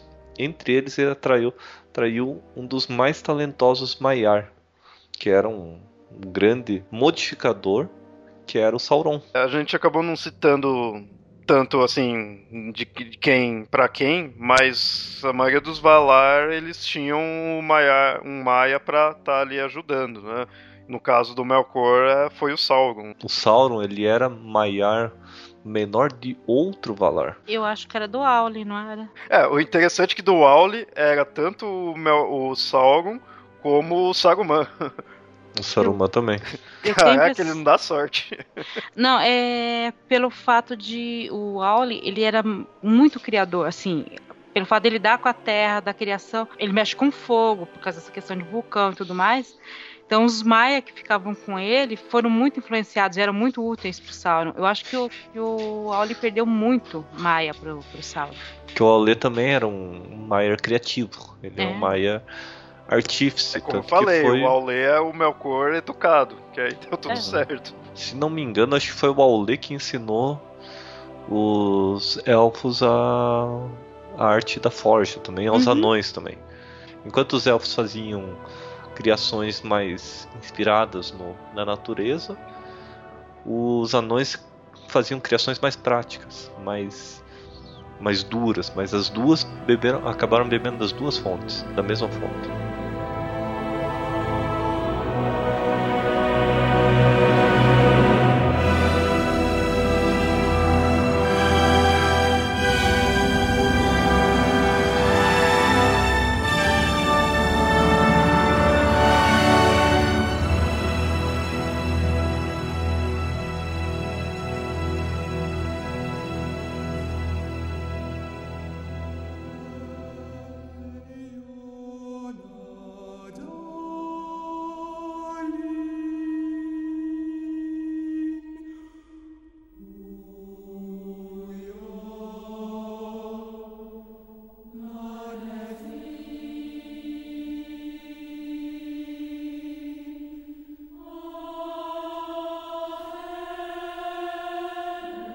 Esses então foram os Valar, considerando ainda o Melkor, apesar que o Melkor eu sei que ele não é mais. ele não seria mais chamado de Valar, né? Ele foi, ele decaiu, mas né, um, um dia foi, e aí até que ele, ele, se, ele passou a ser chamado de Morgoth. É, depois que os Valar já tinham vindo para cá, eles ficaram combatendo, se eles ficaram com Melkor e os outros Valar. Eles ficavam, mas toda vez que eles combatiam diretamente com Melkor, e o Melkor também percebia isso, havia muita destruição. Então eles tentavam evitar combate direto. Os Valar estavam lá para modificar a Terra para o para o para os primogênitos, para os filhos do Eru. E o Melkor sabia disso e tentava mudar e corromper essa criação. Por exemplo, os Valar criavam luzes mais fortes no céu, Melkor pegava e aumentava as montanhas para que para que as montanhas escondessem a luz, criassem mais sombras sobre os domínios. Uhum. Melkor mandava animais, os, os Valar mudavam criações para que elas combatessem o, as criaturas de Melkor, por exemplo, e, e vice-versa. Por exemplo, Melkor viu Yavanna pedindo a Eru a criação dos Ents e ele ficou com inveja. Ele queria criaturas tão fortes, apesar que os Ents não tinham essa função de combate, mas eram extremamente fortes. E Melkor pegou possivelmente a massa do núcleo das, das montanhas e a partir disso surgiram os Trolls. Os Trolls eles tinham pele de, de pedra, mas eles tinham sensibilidade ao sol, uma forte sensibilidade ao sol. Mas isso eh, seria antes da, dos elfos e humanos? Antes, antes dos elfos humanos. Então, antes de, dos filhos de Eru, digamos assim, tinha-se é, outras raças aí que é, os Valar foram foram mexendo. Assim, tinha animais também, né? Quando os Valar che é, che chegaram, eles construíram uma ilha onde eles ficaram e eles colocaram duas grandes lâmpadas para iluminar e o Melkor foi lá quebrar. Mas aí tem uma coisa interessante que eu estava relendo, eu vi quando eles criaram essas duas grandes lâmpadas, as criaturas de Havana, né, a, a valia da, das florestas, da, da vida, né, que dá, dá essa vida, cresceram árvores enormes, como nunca depois foram vistas. E os primeiros animais surgiram e eram também animais enormes que depois não foram mais vistos. E quando acontece toda essa guerra, eles são destruídos. Quer dizer, Tolkien deu um jeito de colocar dinossauro e árvore gigante aí na história dele. A era dos monstros, como, são, como é chamada é. no começo. Quando a era dos monstros acabou, então os primogênitos acordaram. Porque numa dessas brigas, aí tudo foi destruído. Demorou para surgir de novo sol, lua, de novo. Pra, aí, aí as plantas que cresciam eram plantas menores, porque elas não tinham tanta iluminação. Você tinha Era das Lâmpadas. As Era das Lâmpadas era uma luz muito forte. É. Eram duas lâmpadas, uma lâmpada dourada e uma lâmpada prateada. Elas se alternavam de tempos em tempos. Olha só, nessa época não tinha Sol e Lua? Não, não. Sol, Sol, e Lua foram surgir depois da Era das Árvores. A Sol e Lua é tão recente na, na história que a Galadriel é, é mais velha que o Sol e a Lua. É uma das poucas elfas que conviveu com o Fëanor. Tanto que o Fëanor se apaixonou pela Galadriel e a Galadriel rejeitou, o rejeitou. É, mas, mas, mas peraí, peraí, então, então, vamos voltar aqui na, na cronologia. Tô ficando é, um pouquinho perdido. Isso é bem depois. Isso é bem assim, muito depois. os Valar desceram, ficou lá a briguinha com, com Melkor, Melkor. tudo. Quando e... Melkor destrói as lâmpadas. Então, primeiro eles criaram as lâmpadas, uma dourada e uma prateada. Uhum, que eram para iluminar e preparar o terreno para os elfos. E nisso surgiram as árvores gigantes e os dinossauros. Certo. É, essas lâmpadas são as que ficam nas árvores. Hum. Não. Não. Não. Tá. Então tinha... o Melkor quebrou. Então tem as lâmpadas e o Melkor vai, Melkor vai lá, desce a porrada, quebra as lâmpadas, eles fazem as árvores. É isso. Uhum. Quando as árvores surgem, aí que acordam os elfos. Foi, foi, ah, foi após as árvores. Foi quando as estrelas são criadas, porque nessa época nem estrela tinha também. É, nem estrela. A estrela, as estrelas foram criadas e o firmamento foi aumentado com o uso da, do orvalho da árvore prateada. Certo, então quebrou a lâmpada, teve as árvores. Valar foram para onde depois foi chamado Valinor, né, uma outra terra que eles criaram, que aí fica, não fica no mesmo continente aonde fica a Arda. Uhum. Entendeu? E aí lá eles prepararam tudo, criaram as árvores e criaram as estrelas. Aí os elfos acordaram. Quando os elfos acordam, eles olham para o céu e veem aquele firmamento gigante. E é aí que eles se apaixonam pelas estrelas, todos os elfos, sem exceção. Por isso que falam que os elfos eles têm mais afinidade com a noite, não com as trevas, mas com a noite das estrelas. Que eu quero colocar bem o, o ponto, né, que os elfos nasceram, né, acordaram, né, pra gente de fato poder ver como era o mundo antes, né, o que tinha aqui é, no mundo. Se eu, se eu visse o mundo antes dos elfos acordarem, o que eu encontro lá? Eu encontro os Valar, os Valar brigando com o Melkor, eu encontro animais tem animais. animais também. Tinha entes já? Tinha. Ah, então tinha certas raças. Os é. entes surgiram quando surgiram as lâmpadas. Mas aí que tá. Esses daí, eles não teriam que ter a chama imperecível do Eru para poder existir? A Yavanna pediu pro Eru criar os, os entes com medo de que tanto os primogênitos como os, os filhos mais novos destruíssem as florestas, que era o que ela mais amava. É, é uma história interessante, porque assim, o marido dela, criou os anões, conversou com, com Eru tal, toda a história. Aí ele foi contar isso pra esposa. Né? Aí ela, ah tá, mas eles carregam machados, essas coisas, então eles vão destruir, eles vão é, cortar as minhas árvores, vão destruir as minhas árvores. O Aule fala, não, mas não vai ser só os, os anões que farão isso. Todos os filhos de Eru precisarão das árvores, vão ter que cortá-las, né? Aí ela fica pensando, pensando e vai e pede: tem como criar um ser que ajude a proteger as árvores para que eh, eu sei que eles vão precisar cortar galhos e tudo, mas para que essa destruição não seja completa, um ser que proteja as árvores de uma destruição completa. Aí Eru dá, né, mostra para ela que existirão os entes e que os entes vão uh, proteger as árvores da destruição completa. Tanto que na aparição deles do Senhor dos Anéis, eles dizem que eles, eles acham o cúmulo o tipo de destruição que está sendo feita, que é uma destruição, ah, sabe, aquela avassaladora, e não para queimar por lenha, não, sabe, para sua sobrevivência, mas aquela coisa sem sentido. Né? Vamos desmatar e desmatar e desmatar e nem dar chance de crescer de volta. Então, assim, tem animais, tem essas outras raças, mas não chega a ser os filhos de Ilúvatar. Todos os seres vivos têm a chama imperecível. Uhum. Que é a vida, né? Você pode dizer vida. que seria a vida, né? Uhum. Só que a função deles era diferente. E assim, já que tinha esses, o Melkor também estava lá fazendo os seus os monstrinhos, né? Já teria também estaria corrompendo também. Né? Tanto que Sim. tem um monstro que no Silmarillion é citado como que não era uma criação de Melkor, mas era algo que existia lá. Não, não sabe se era Maiar, se era alguma coisa, mas era um monstro tão poderoso que até, até fazia frente com o poder do Melkor, que era a famosa Ungoliante. Eu achava que era a Maia. Não sei, não é falado no Silmarillion, era alguma é. coisa que já existia na escuridão.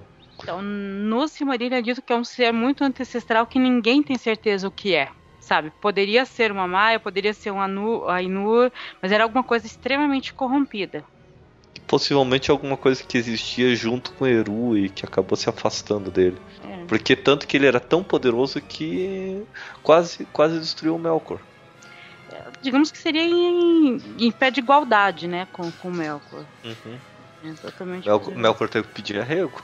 A Ungoliante é aquela que é a aranha. Né? É a aranha gigante, que é. E aí nós temos a Laracna. Ela tem a... alguma ligação? Muito Sim. provavelmente era cria. Que o Ungoliante dava crias a toda hora, mas devorava todas. Algumas outras ali escapavam. Possivelmente a Laracna era a última do, dos filhotes da, da Ungoliante. É. Isso, ela, ela era a última das, dos grandes filhotes. E tem as aranhas da Floresta das Trevas, que, que seriam também descendentes dela, mas já com um poder bem menor que o da Angu Anguliant. Possivelmente né? as aranhas. Isso é dito até no livro que as aranhas da Floresta das Trevas eram aranhas assim, tipo terceira ou quarta geração. Que elas são bem menores. Uhum. Enquanto uhum. a. Enquanto a Laracna era da primeira geração como Melkor se aliou e se escondeu na, na escuridão, ele encontrou algo lá, que era a Laracna. E a Laracna devorava tudo. Então a aliança do, do Melkor com a, com a Laracna, com a, com a foi isso. Que ele poderia. Que a Ungoliante poderia devorar o que quisesse lá. Uhum. Então é, um Goliante atacou Valinor. E foi consumindo toda a luz que achava pela frente. Toda a luz e a luz mais forte que ela encontrou foram das árvores. Mesmo a luz forte das árvores que impedia até que as criaturas de Melkor chegassem perto, não impediu o Ungoliante. E o Ungoliante foi lá, machucou as árvores e bebeu a seiva até que, se... até que as duas árvores se secaram. É que o Melkor, ele tinha uma qualidade que nem uma uma característica que nenhum outro nenhum outro Valar tinha. Ele tinha medo. Assim, não é medo, ele, ele era covarde. Uhum. Né? Os outros às vezes tinham medo de destruir os humanos, aquele medo do cuidado. Ele uhum. tinha medo da covardia. Receio. Né? Ele tem o medo da covardia, entendeu? Cara, isso é legal, isso passa bem aquele conceito de vilão, né? Tipo, é vilão, é mal tudo, mas no fundo ele tem. ele sofre dentro do medo, ele não. Olha, isso é legal. Tanto que quando ele rouba Silmarils, ele tá com Silmaril e várias outras joias. Tão, tão belas quanto Silmaril na mão. E a Ungoliant já tinha absorvido tudo e falava: Eu quero mais, eu quero mais. E Melkor não teve outra escolha senão dar aquelas joias que, tá, que ele estava segurando. Era isso ou enfrentar, né? Ou enfrentar. E quando a Ungoliant falou: eu, eu acabei de consumir as joias, eu quero mais. E as únicas joias que ele tinha na mão eram as três Silmarils. Ele falou: Essas Silmarils não são minhas. São minhas e só minhas. Não, você não pode ter. E aí a Ungoliant se voltou contra o Melkor. Os dois começaram a brigar e o Melkor, não, o Melkor ia morrer. Ele estava segurando o Silmarils que estava enfraquecendo ele e ela e a Ungoliante agarrando ele e se enforcando. Só que aí mostra outra característica que o, Mel, que o Melkor, agora Morgoth, né, que ele uhum. tinha sido batizado como Morgoth, tinha grande. Era uma capacidade de ter muitos aliados, uma lábia muito grande. Então ele clamou por aliados que ele, que ele ainda não tinha usado em batalha.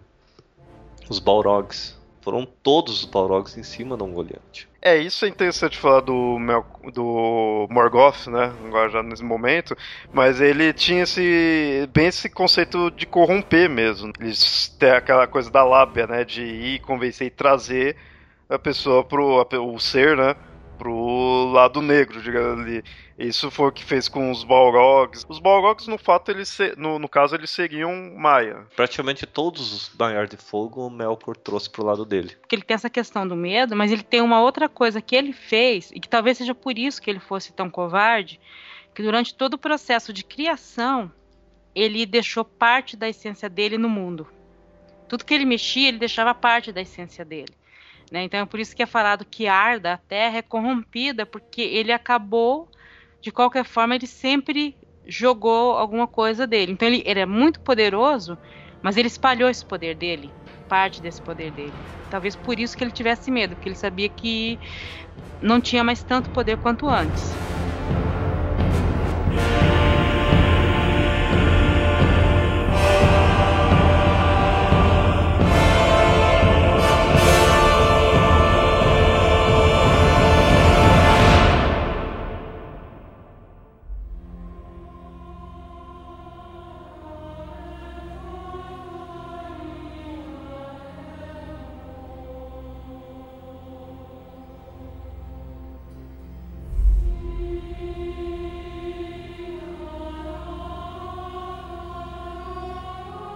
A gente citou aí os Valar e já começou a puxar os Maiar, então acho que é interessante agora a gente já nomear esses Maiar.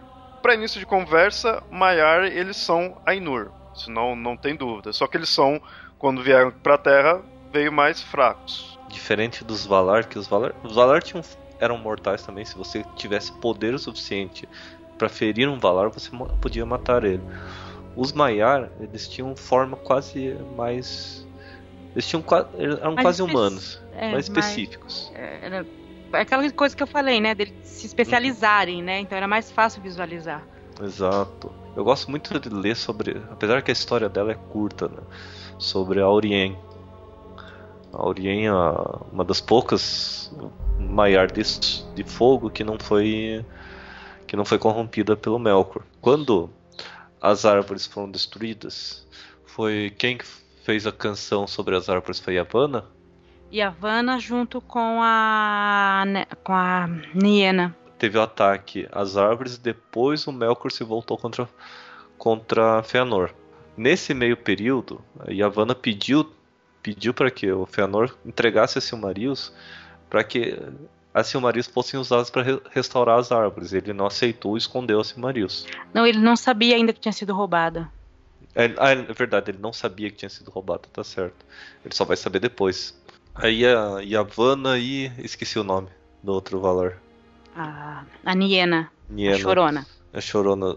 As duas criam uma canção tão forte que faz as, as árvores darem o último, o último suspiro. A árvore dourada dá uma, uma, um fruto, um fruto dourado. E a árvore branca dá uma flor, uma flor prateada. Que seria o Sol e a Lua? A Sol e a Lua. Ó, isso é bonito, né? Ó, e isso pessoalmente eu acho muito, acho, acho muito legal essa ideia que aí o Sol e a Lua foram criados, mas eles não são originais, assim, não foram os primeiros, né? Que normalmente você pega em mitologias é muito comum, você vai criando, cria o mundo, cria o universo, e tudo mais, aí tá lá, cria o Sol e a Lua e pronto. Nesse não, nesse tem coisa antes, sabe? Tipo, o Sol e a Lua não tem tanta essa magnitude porque tem coisas que vieram antes mesmo deles. As duas fontes novas de luz ficassem na, na Terra, elas poderiam ser destruídas. Então criaram grandes barcos para carregar, as, carregar essas fontes de luz pela, pela Terra-média completa. Pelo céu. Pelo céu. Aí colocavam ela no firmamento. Então se tinha o Sol, que era um barco grande, também dourado, que era conduzido pela Aurien, e a Lua era com quem que conduzia a Lua? Tilion. Tilion, isso. Uhum. Tilion, que era um era, Era um Maia Maia. caçador. O Maia que tá relacionado à Lua é caçador. Você vê bem conceito, né? no- Conceito mitológico grego. mitológico grego. Que a gente tem a Artemis, né, ligado com Lua, deusa caçadora. E, e aí mesmo você vê os próprios Maiar com, com essa ideia de estar ligado ao Sol e Lua, aí você de fato vê conceitos divinos neles. Não só, mesmo eles sendo abaixo dos Valar, você vê o poder divino deles. Uhum. Exato. Outro Maiar que também eu considero acho muito importante é a Melian. Ah, sim. A Melian foi a única é a única Maiar assim que se conhece, mas ela era muito poderosa, tanto que o poder dela chegava quase ao nível dos poderes dos Valar. Ela se apaixonou por um elfo. Um elfo, ele não era um Noldor, ele era um Teleri. Era o Tingol, né? É o Uhum. Tingol. Quando os dois casaram, eles tiveram uma filha, e essa filha era a mais Lúthien. bela de todas as elfas, que era a Lúthien. Lúthien de Nuviel. Que depois tem a história própria dela, né? Lúthien, Lúthien e Beren. Beren e Lúthien. Esse merece um, um cast à parte, que Verdade. é, é, é uma história bem fechadinha, bem, bem complexa. Tem referências a muita, muita coisa. Mas tem outros Maiar, como por exemplo Eon, Eonwen. E, Eonwe, Odeio. Meu, meu, meu, meu Quenya não, não tá muito bom, tá meio enferrujado. ele é poderoso, ele age muito como arauto, né, do, do humano. E é engraçado porque há uma versão até de que talvez ele fosse filho de Varda e, e do Manwë. É, e esse nome dele aí, é, um é Eonwe, o outro é Manwë, né? Isso. Mas é como ele seria tipo o principal, é, não só arauto, que vai anunciar tudo, né? Vai quando eu não vai, é, Manwë não vai diretamente, manda ele, né, como mensageiro e ele também é é chefe guerreiro. E ele seria o, o líder dos, dos Maiar? Digamos que ele seria o capitão do da guarda dos Maiar, que seria o exército, assim. Digamos que ele é- seria o primeiro em comando do exército dos Valar, que seria feito só de Maiar, pelo, pelo que dá a entender. Aí a gente tem o. É, ah, né? Yum- Yumare, que aí no caso o nome dela significa luz estelar. Essa é o que? Das, das estrelas? Relacionada? Isso. Olha só. Ela, ela é ligada à Varda, não é falado muita coisa além disso, né? A gente tem o. o Os, Osse. Osse. Qual que é? Osse. Osse. Osse. Ele, no caso, seria o que? Que de fato os Maiar teve alguns que não encontrava tanta coisa assim, né? É, o Ossi, ele ter- teoricamente ele, se- ele teria a mesma função do Eu no E do, pro, pro 1. Pro um. E é, é engraçado porque o Ossi, ele ele é do mar, mas ele seria correspondente ao mar violento, uhum. ao mar mais profundo e ao mar mais violento. E tem um trecho que fala que ele quase foi cooptado pelo ele, ele chegou a trabalhar com o Melkor. É. Só que ele era casado com a Winnie, que era outra Maia. E a Winnie foi lá e puxou a orelha dele e trouxe ele de volta. Só que mesmo assim o, ou se ele continuou, o que ele mais gostava ele criar tempestade.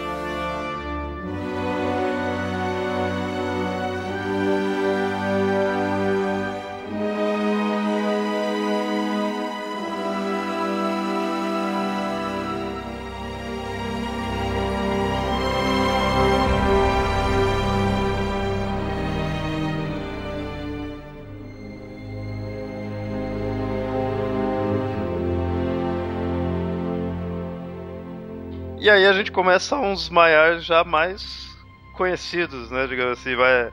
Mesmo que, que só viu os filmes já vai reconhecer alguns. No caso a gente tem o Olorin, também chamado de Gandalf. Os Istars eram Maiares específicos. Todos eles foram. Quando ocorreu a queda de número, número e o surgimento do novo Senhor Escuro, que era o Sauron. Também era um Maia, né? Que também era um Maiar, que a gente já vai falar dele os Valar enviaram cinco Maiar sob a forma de homens velhos e fracos, apesar que eles tinham todo o poder de, de Maiar, que falam assim que era um poder limado, não, eles tinham todo o poder, só que eles não podiam usar esse poder diretamente. Eles tinham que influenciar as pessoas. A magia sutil aí, né? A magia sutil. É, o, acho que o, organ, o como eles assumiram um corpo físico, né, muito parecido com o humano, eles poderiam destruir o, o próprio corpo, né? Com isso era, era um limitador, né? Não é que era limitador, era um limitador. Então é tipo assim, os Ainur vieram pra Terra, viraram Valar e Maiar, e aí desses, alguns desses Maiar vieram pra Terra-média e se tornaram os Stag. Avatar dentro de Avatar. Né, assim. Exatamente. Tanto que o primeiro a chegar não foi o Gandalf, foi o Krunir, o Saruman. O Saruman chegou aos portos e o Círdan, que era o elfo que cuidava dos portos, reconheceu ele como um maior, mas ele não, ele sabia que ele tinha algo errado. Mesmo assim, deu as boas-vindas e tudo mais. Quando o Olorin, o Gandalf, chega, o Círdan reconhece ele também como maior e reconhece que ele é um dos mais capacitados a cumprir a missão. E secretamente entrega um, um dos anéis para ele. E aí, você falou, né, tem o Kurunir, que seria o Saruman. A gente tem o Iwendil, que é o Radagast. O Radagast, que o Radagast ele se apaixonou pelas, pelas coisas naturais. Então ele acabou um pouco é, fugindo da missão dele e ficou ficou mais cuidando do, do dos animais e das, das, das plantas. plantas. Temos o Alatar e o Palando. Esses dois são um mistério do Tolkien. O Tolkien cita eles, mas não fala exatamente qual a função deles. Tinham escritos que diziam que eles foram para o leste, alguns que eles se aliaram ao, ao Senhor Escuro, outros que eles cuidaram do, do leste que era esquecido, né? Que era o leste que era atacado pelo Sauron e que nunca mais voltaram. Né? É, a, o, a missão deles seria, assim, sempre que eu, que eu gosto, né? Mas é que eles foram para lá para levar a luz, seria levar a palavra, é, ensinar, porque os humanos que tinham mais contato com os elfos, que viviam mais, né, na Terra-média, que a gente conhece como Terra-média, eles tiveram contato com os elfos, querendo ou não. Agora, os que ficavam mais a leste, o único contato que eles tinham tido era com Melkor e Sauron. Que elfo mesmo ficou na Terra-média só, né? Isso. Então eles não. É, tinham alguns elfos para lá, mas elfos escuros, elfos ou talvez elfos que tenham sido corrompidos. Então eles não tinham conhecimento para você dizer assim, ah, eles vão ser bons ou ruins, eles vão se aliar a Melkor ou não, ou a Sauron, assim, eles não conheciam outra coisa além do Sauron e Melkor. Né, eram os senhores dele. Então a missão deles era levar esse conhecimento da, da luz e das outras coisas. Se eles lograram sucesso ou não é que é o um mistério, né? E no caso, os Stag em geral, qual a missão deles? Por que vir para a Terra-média? Intervir. Intervir, mas de forma suave, sabe? sem, sem saber, cheguei e fez. Porque uma coisa que os é, Ainur foram aprendendo com o tempo, que quanto mais diretamente eles interviam, o resultado final acabava sendo pior.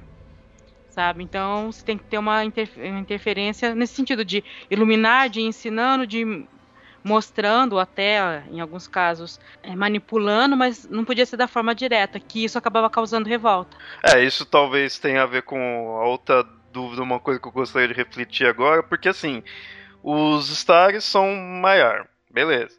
Os Maiar, eles são também Ainur, eles são mais fracos Valar, mas são poderosos ainda, são um nível divinos assim. Só que aí a gente vê o Gandalf que tipo Beleza, não tô nem dizendo a questão dele se portar como um velho ali tudo, que ele é só o, o corpo.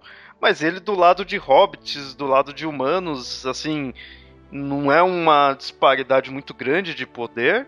Ou quando vem como estar e fica mais limitado, ou não? Como que é essa, esse equilíbrio? Ele era bem limitado, mas ele era limitado de acordo com o corpo dele. Tanto que quando ele tentou usar todo o poder dele, que foi na batalha do Gandalf com o Balrog, ele acabou destruindo o corpo, o próprio corpo. Ele destruiu o Balrog, mas ao, tempo, ao mesmo tempo ele se destruiu. Quando ele voltou para Valinor, teoricamente, a missão dele estava consideravelmente completa, destruiu um grande mal. Mas quando ele chega em Valinor, dão a opção para ele. Ele podia ficar lá ou voltar, tanto que ele demora para ter essa decisão. É dito assim que ele demorou séculos para tomar essa decisão na cabeça dele. Quando ele volta pro corpo dele, ele volta pro mesmo ponto onde ele tinha morrido, com um corpo novo e com uma feição nova. Você perguntou né, sobre ele viver, é, interagir muito com humanos e com hobbits, né? Ele tem uma característica que talvez tenha sido por isso que o elfo Círdan tenha gostado disso.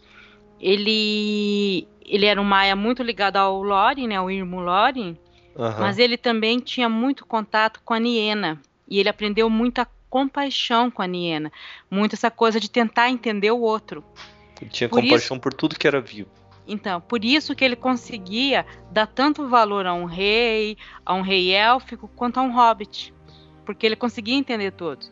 E era por isso que ele acabou conseguindo fazer toda a trama para derrotar o Sauron, porque o Sauron só considerava os mais poderosos em termos de luta e o Gandalf considerou todos. Isso é uma das mensagens que a, obra inteira, não só o Senhor dos Anéis, né, a obra inteira do Tolkien passa, que é muito essa ideia da simplicidade. E, sinceramente, para mim, o Gandalf é o melhor personagem que tem toda a obra. Assim, eu, não, não, não tem comparação. É uma que ele é inspirado no Odin. Ou você ouvinte que não sabia disso, procura aí imagens do Odin e compara aí um cara vestido de cinza, com um cajado, barbudo e um chapéu pontudo andando por aí. E, mas, mas é, isso é muito legal dessas comparações que dá para fazer para você ver a origem né, de muita criação do Tolkien. Você só sabe a diferença entre um e outro se o, o, o Gandalf usava um cachecol, né? Que é a única coisa que o Odin não usava. É o único jeito de você diferenciar um do outro. O, mas assim, o Kurunir, o Saruman, ele era ruim desde o início hum, ou não? Não. Ah, isso que eu sempre fiquei meio assim. Que, é que o problema é que no filme ele é interpretado pelo Christopher Lee. Então eu acho que eu nunca vou, iria ver o Saruman interpretado pelo Christopher Lee como algo bom. ele sempre vai ter a cara é... de vilão. e ele é o vilão de dois filmes, né? De dois dos três filmes. Se você ler bem a risco O Senhor dos Anéis, o Saruman ele só começa a virar um vilão pouco antes da Guerra do Anel, que é durante O Senhor dos Anéis, mas assim é muito recente. Ele começa. Primeiro, as pesquisas que ele faz sobre um anel são com boas intenções. Ele queria, na verdade, tentar descobrir onde o anel estava, que ele sabia que o anel era o ponto fraco de Sauron. Mas como ele ia cada vez mais, o anel ficava no pensamento dele, o próprio pensamento o corrompeu. Ele acabou pensando que talvez pudesse ter um anel, controlar aquele um anel. Tentou que... fabricar anéis de poder, inclusive. Ele tentou fabricar e tudo mais. Tanto que ele chegou a encontrar o, o corpo do, do Isildur.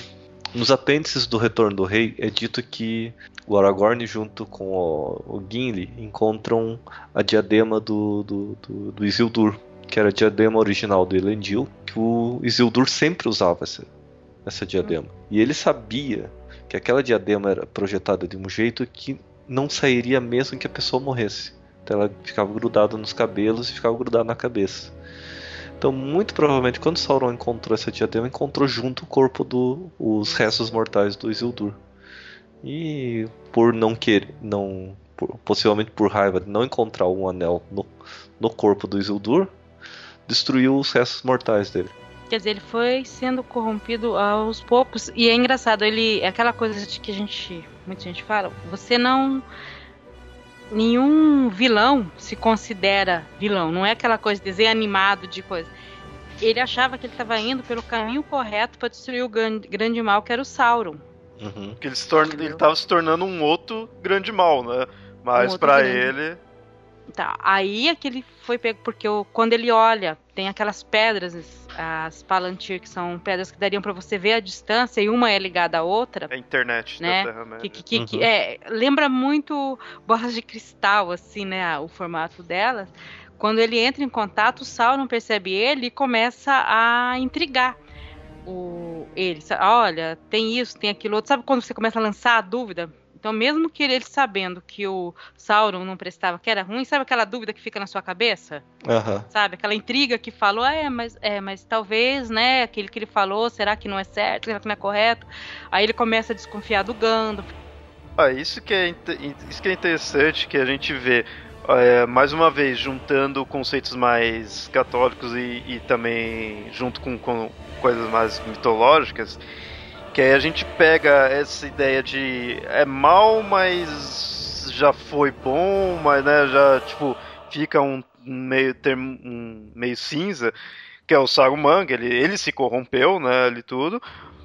Ao mesmo tempo que a gente tem conceitos de puro mal, que aí já é o próprio Melkor, né? E o próprio Sauron ele passa mais a ideia de ser puro mal.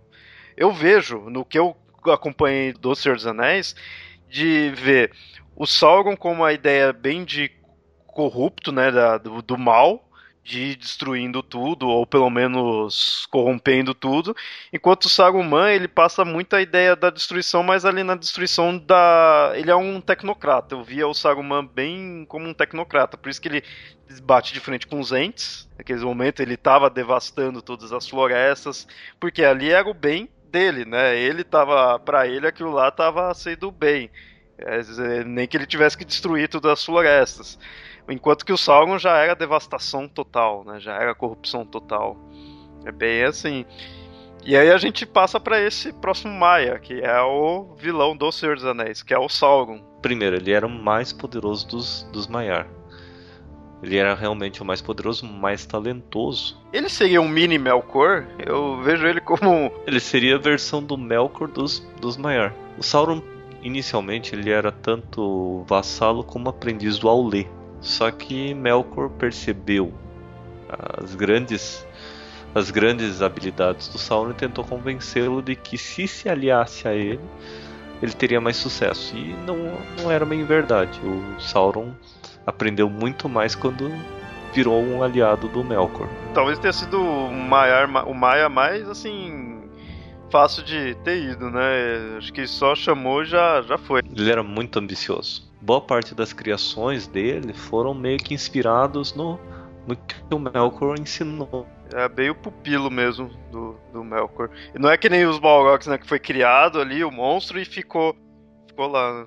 não é dito, mas muito provavelmente algumas criaturas dos, dos lagartos gigantes que existiam antes, na época das lâmpadas, uhum. quando existiam antes, eram o, as criaturas que o, que, os, que o Melkor usou para transformar nos dragões.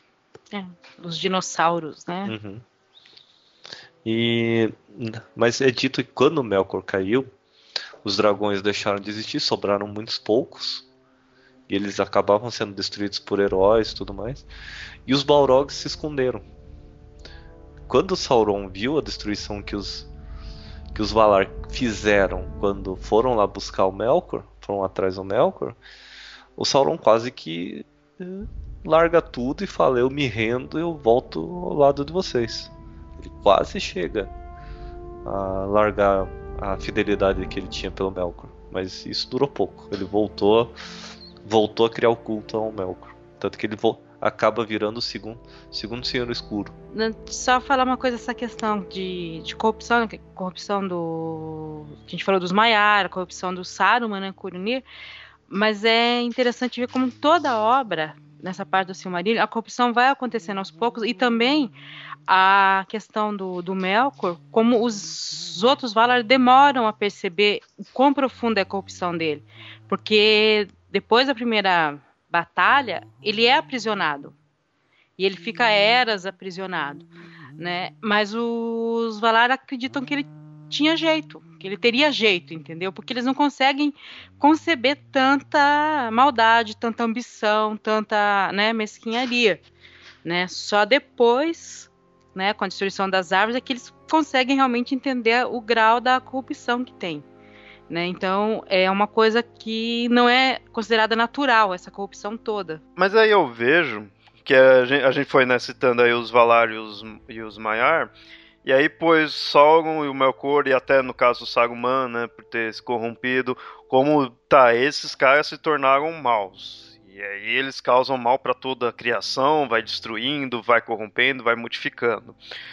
Na, nas mitologias, a gente pega muitas vezes é, não se te, tem se deuses que já seriam mais maléficos mesmo, a gente pega Sete dos egípcios, mas mesmo assim, quando a gente pega outros deuses, eles têm suas, seus defeitos, têm suas partes mais mesquinhas, digamos assim, mas dificilmente você vai vir dizer não, esse deus é da bondade, esse deus é da maldade.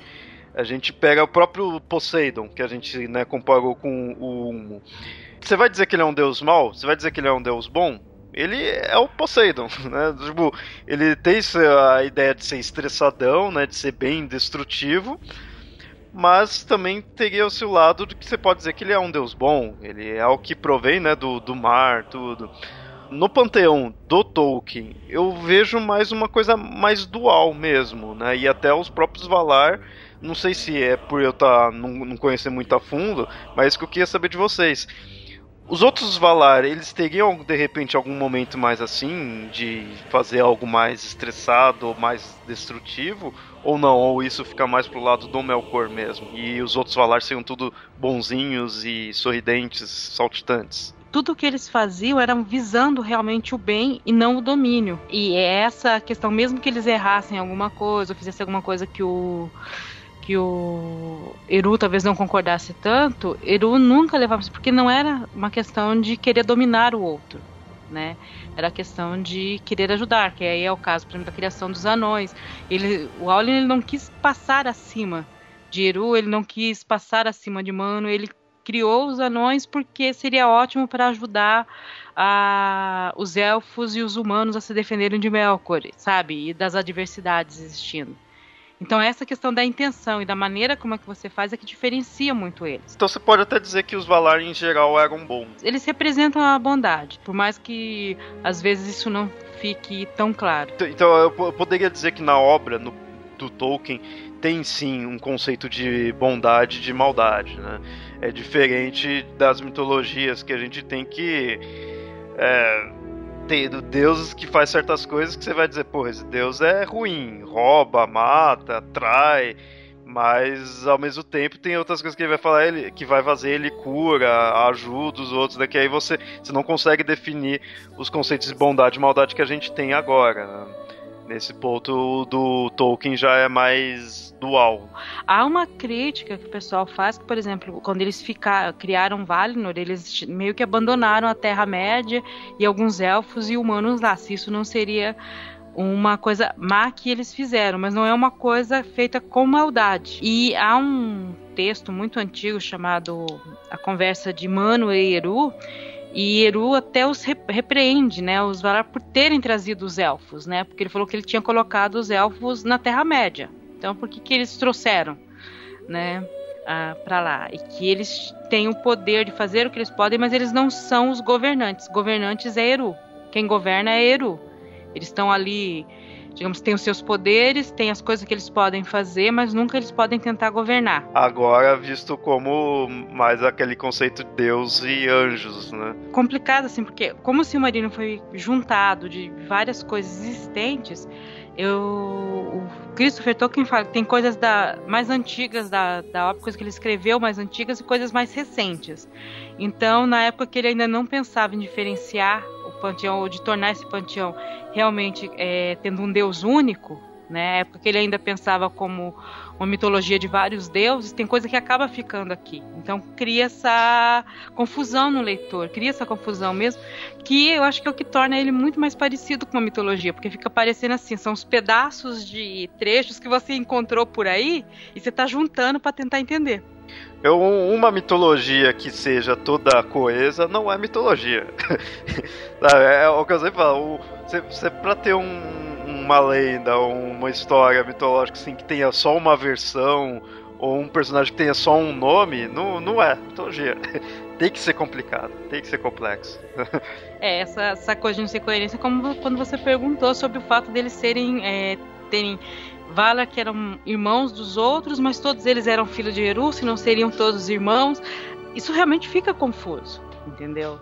Mas é mitologia, entendeu? Ela não é lógica totalmente.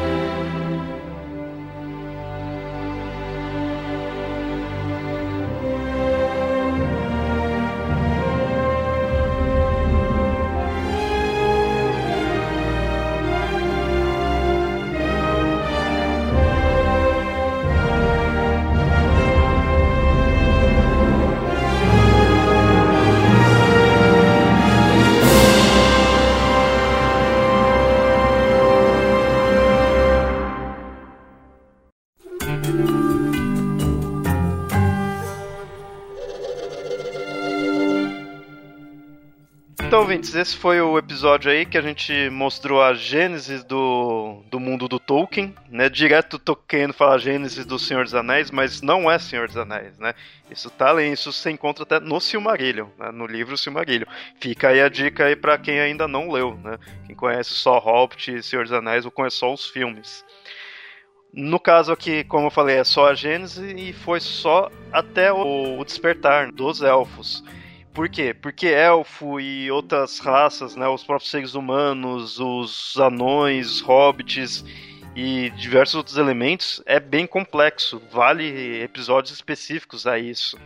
Aqui a gente quis de fato mostrar o início em si da criação e pondo como foi se moldando o mundo. Então isso significa que vai ter futuros episódios sobre esse universo e vai ter vários. Né? Então aguardem aí. Espero que vocês tenham gostado aí do, do episódio. A gente contou com duas pessoas que conhecem bem aí, porque eu de fato não daria conta, né? Isso. São da equipe aí, mas é de fato é imprescindível pro episódio aí. Então a gente contou aí com o Yamada e com a Nilda. Então, agradeço demais. Se a gente pisou na bola aí em alguma informação aí, porque também é bem complexo, podem aí falar, né? Podem comentar. Ou podem também mandar e-mails aí também se vocês quiserem né, acrescentar algo. Podem mandar e-mails para mitografias.gmail.com. E até mais. Um abraço. Tchau, tchau.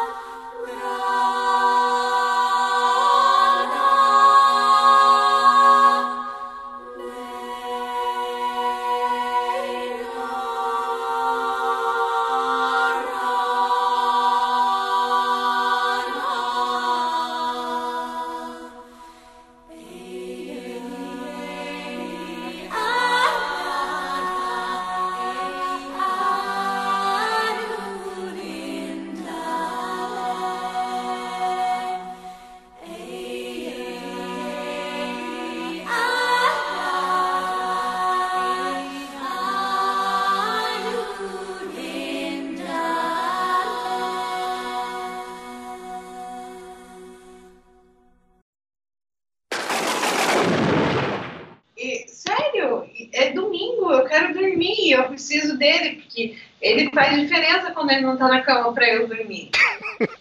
Eu sou ultra. Daí vocês ficam segurando ele e eu não consigo dormir, e daí eu acho que. Ah, eu tenho que segurar, tenho que é, baixar o Audacity ainda. A não ser que vocês queiram gravar por mim, porque eu vou ter que gravar o Audacity. Só baixar ainda. Não, ele não vai baixar nada, o computador é meu, acabou. O Então- importante é que isso está sendo gravado. Verdade. Vocês que gravam aí. Então tá, então não vou gravar. Não, vira. tranquilo, Pablo. Não tem problema não. Vou dormir sem meu marido, por conta de vocês. Ah, isso também é culpa do Thiago Mego, porque essa gravação já estava marcada. Foi o Thiago É verdade. Mego que quis, né, usurpar Eu o acho que Pablo. dois podcasts por dia é tipo um vício, assim. Eu vou começar a fumar, e toda vez que ele gravar um podcast, eu vou fumar um cigarro. Toda vez, vamos ver se ele diminui o vício dele pra eu parar com o que vocês acham. Gente, teremos que fundar os podcasters anônimos? Boa, É um vício, gente, é um vício. Isso que a Ana não me conheceu na época do Ned Express. é, Eu conheci no final, eu te conheci no final, Sim, né? não, mas quando eu gravava o Ned Express, gravava um monte de podcast ao mesmo tempo. o problema é que se isso daí é um vício, não dá nem pra levar ele num psicólogo pra tratar isso. Ele chegou e daí ele falou: Eu vou fazer uma janta pra gente. Não, eu falei, amor, você não quer comer alguma coisa? Eu estava preocupada com essa pessoa. Sabe o que é preocupado? Então, eu estava preocupado com ele. Ele falou: Não, não precisa preocupar comigo. Eu vou fazer alguma coisa rapidinho aqui pra comer e vou comer lá em cima. Porque eu tenho que trabalhar. O que Não, eu tinha que Esse é um trabalhar. mero detalhe. eu, de fato eu tinha que trabalhar. E daí, quando eu vejo, ele começa a falar com outra pessoa. eu fico pensando, ou enlouqueceu a pobre criança, ou realmente Tá gravando tá gravando a porra do podcast e me passou a perna. daí eu subi as escadas bem de levinho, ele deu um pulo lá em cima. Não, pô, eu tô trabalhando. Eu disse, tô trabalhando. Eu, Ai, meu filho da puta, eu tô gravando podcast. Eu perguntei se você não queria que eu fizesse lanchinho pra você, porque estava preocupado com você, e você chegou correndo pra gravar o podcast. Cara, foi, a briga, foi uma briga fenomenal. O fato é que eu, em nenhum momento eu menti. Eu só deixei de falar que tinha gravação de podcast enquanto eu trabalhava. É um trabalho. Não remunerado, mas é um trabalho. Você. É, é que ele me, ele me mandou uma mensagem no WhatsApp antes de tudo. Amor, desculpa, eu vou ter que trabalhar à noite. O que, é ver- que era À verdade. tarde. À tarde ele me mandou. Porque normalmente quartas-feiras é o nosso date night. Segunda-feira. É, segunda-feira. A gente faz alguma coisa que a gente gosta, assim. Porque, né, a gente tem pouco tempo, ele grava o tempo todo. Mentira, eu trabalho toda aula, up, tarde e shut noite. up. Tipo, domingo, o que você tá fazendo? Eu tô passando tempo com você. Não, não. O que você está fazendo nesse momento? Passando tempo com você. Gravando a porra do Você- podcast. Você tá vendo algum programa de gravação aberto aqui? Não está. Não usa. A Você já tem, tipo, produtores nessa, bo- nessa bosta. Já tem pessoa te fornecendo. Ai, Ana, Até estou tomando uma cerveja aqui enquanto observo essa briga. É, É muito divertido. Ana, se os- não sei se, mas eu já escutei vários podcasters é, reclamando, do- me contando que tiveram que fazer, as negociações que tiveram que fazer para conseguir gravar e quanto tiveram que diminuir a gravação. É, não, mas. Tá, tá. é. Dá- Vocês vão chegar num acordo, porque a maioria deles chega. essa mensagem no WhatsApp dizendo que ele precisava trabalhar. Daí eu perguntei pra ele quando eu descobri que não era trabalho porra nenhuma, né? É, eu trabalho Eu sim. Eu tinha que terminar a prova. Amor, você me mandou essa mensagem antes ou depois de saber Ana, que pensa, podia ser pior, ele podia gostar de futebol. É, olha só. olha só. podia, Podia- ser pior, mas também podia, Podia ser ser pior também. Mas eu Mas, não pude olhar só pro lado ruim. ó, Pelo lado bom, podia ser melhor. Eu podia estar indo pra cama agora às 9 horas da noite, que é um horário de pessoa geriátrica como eu, e levar meu marido junto.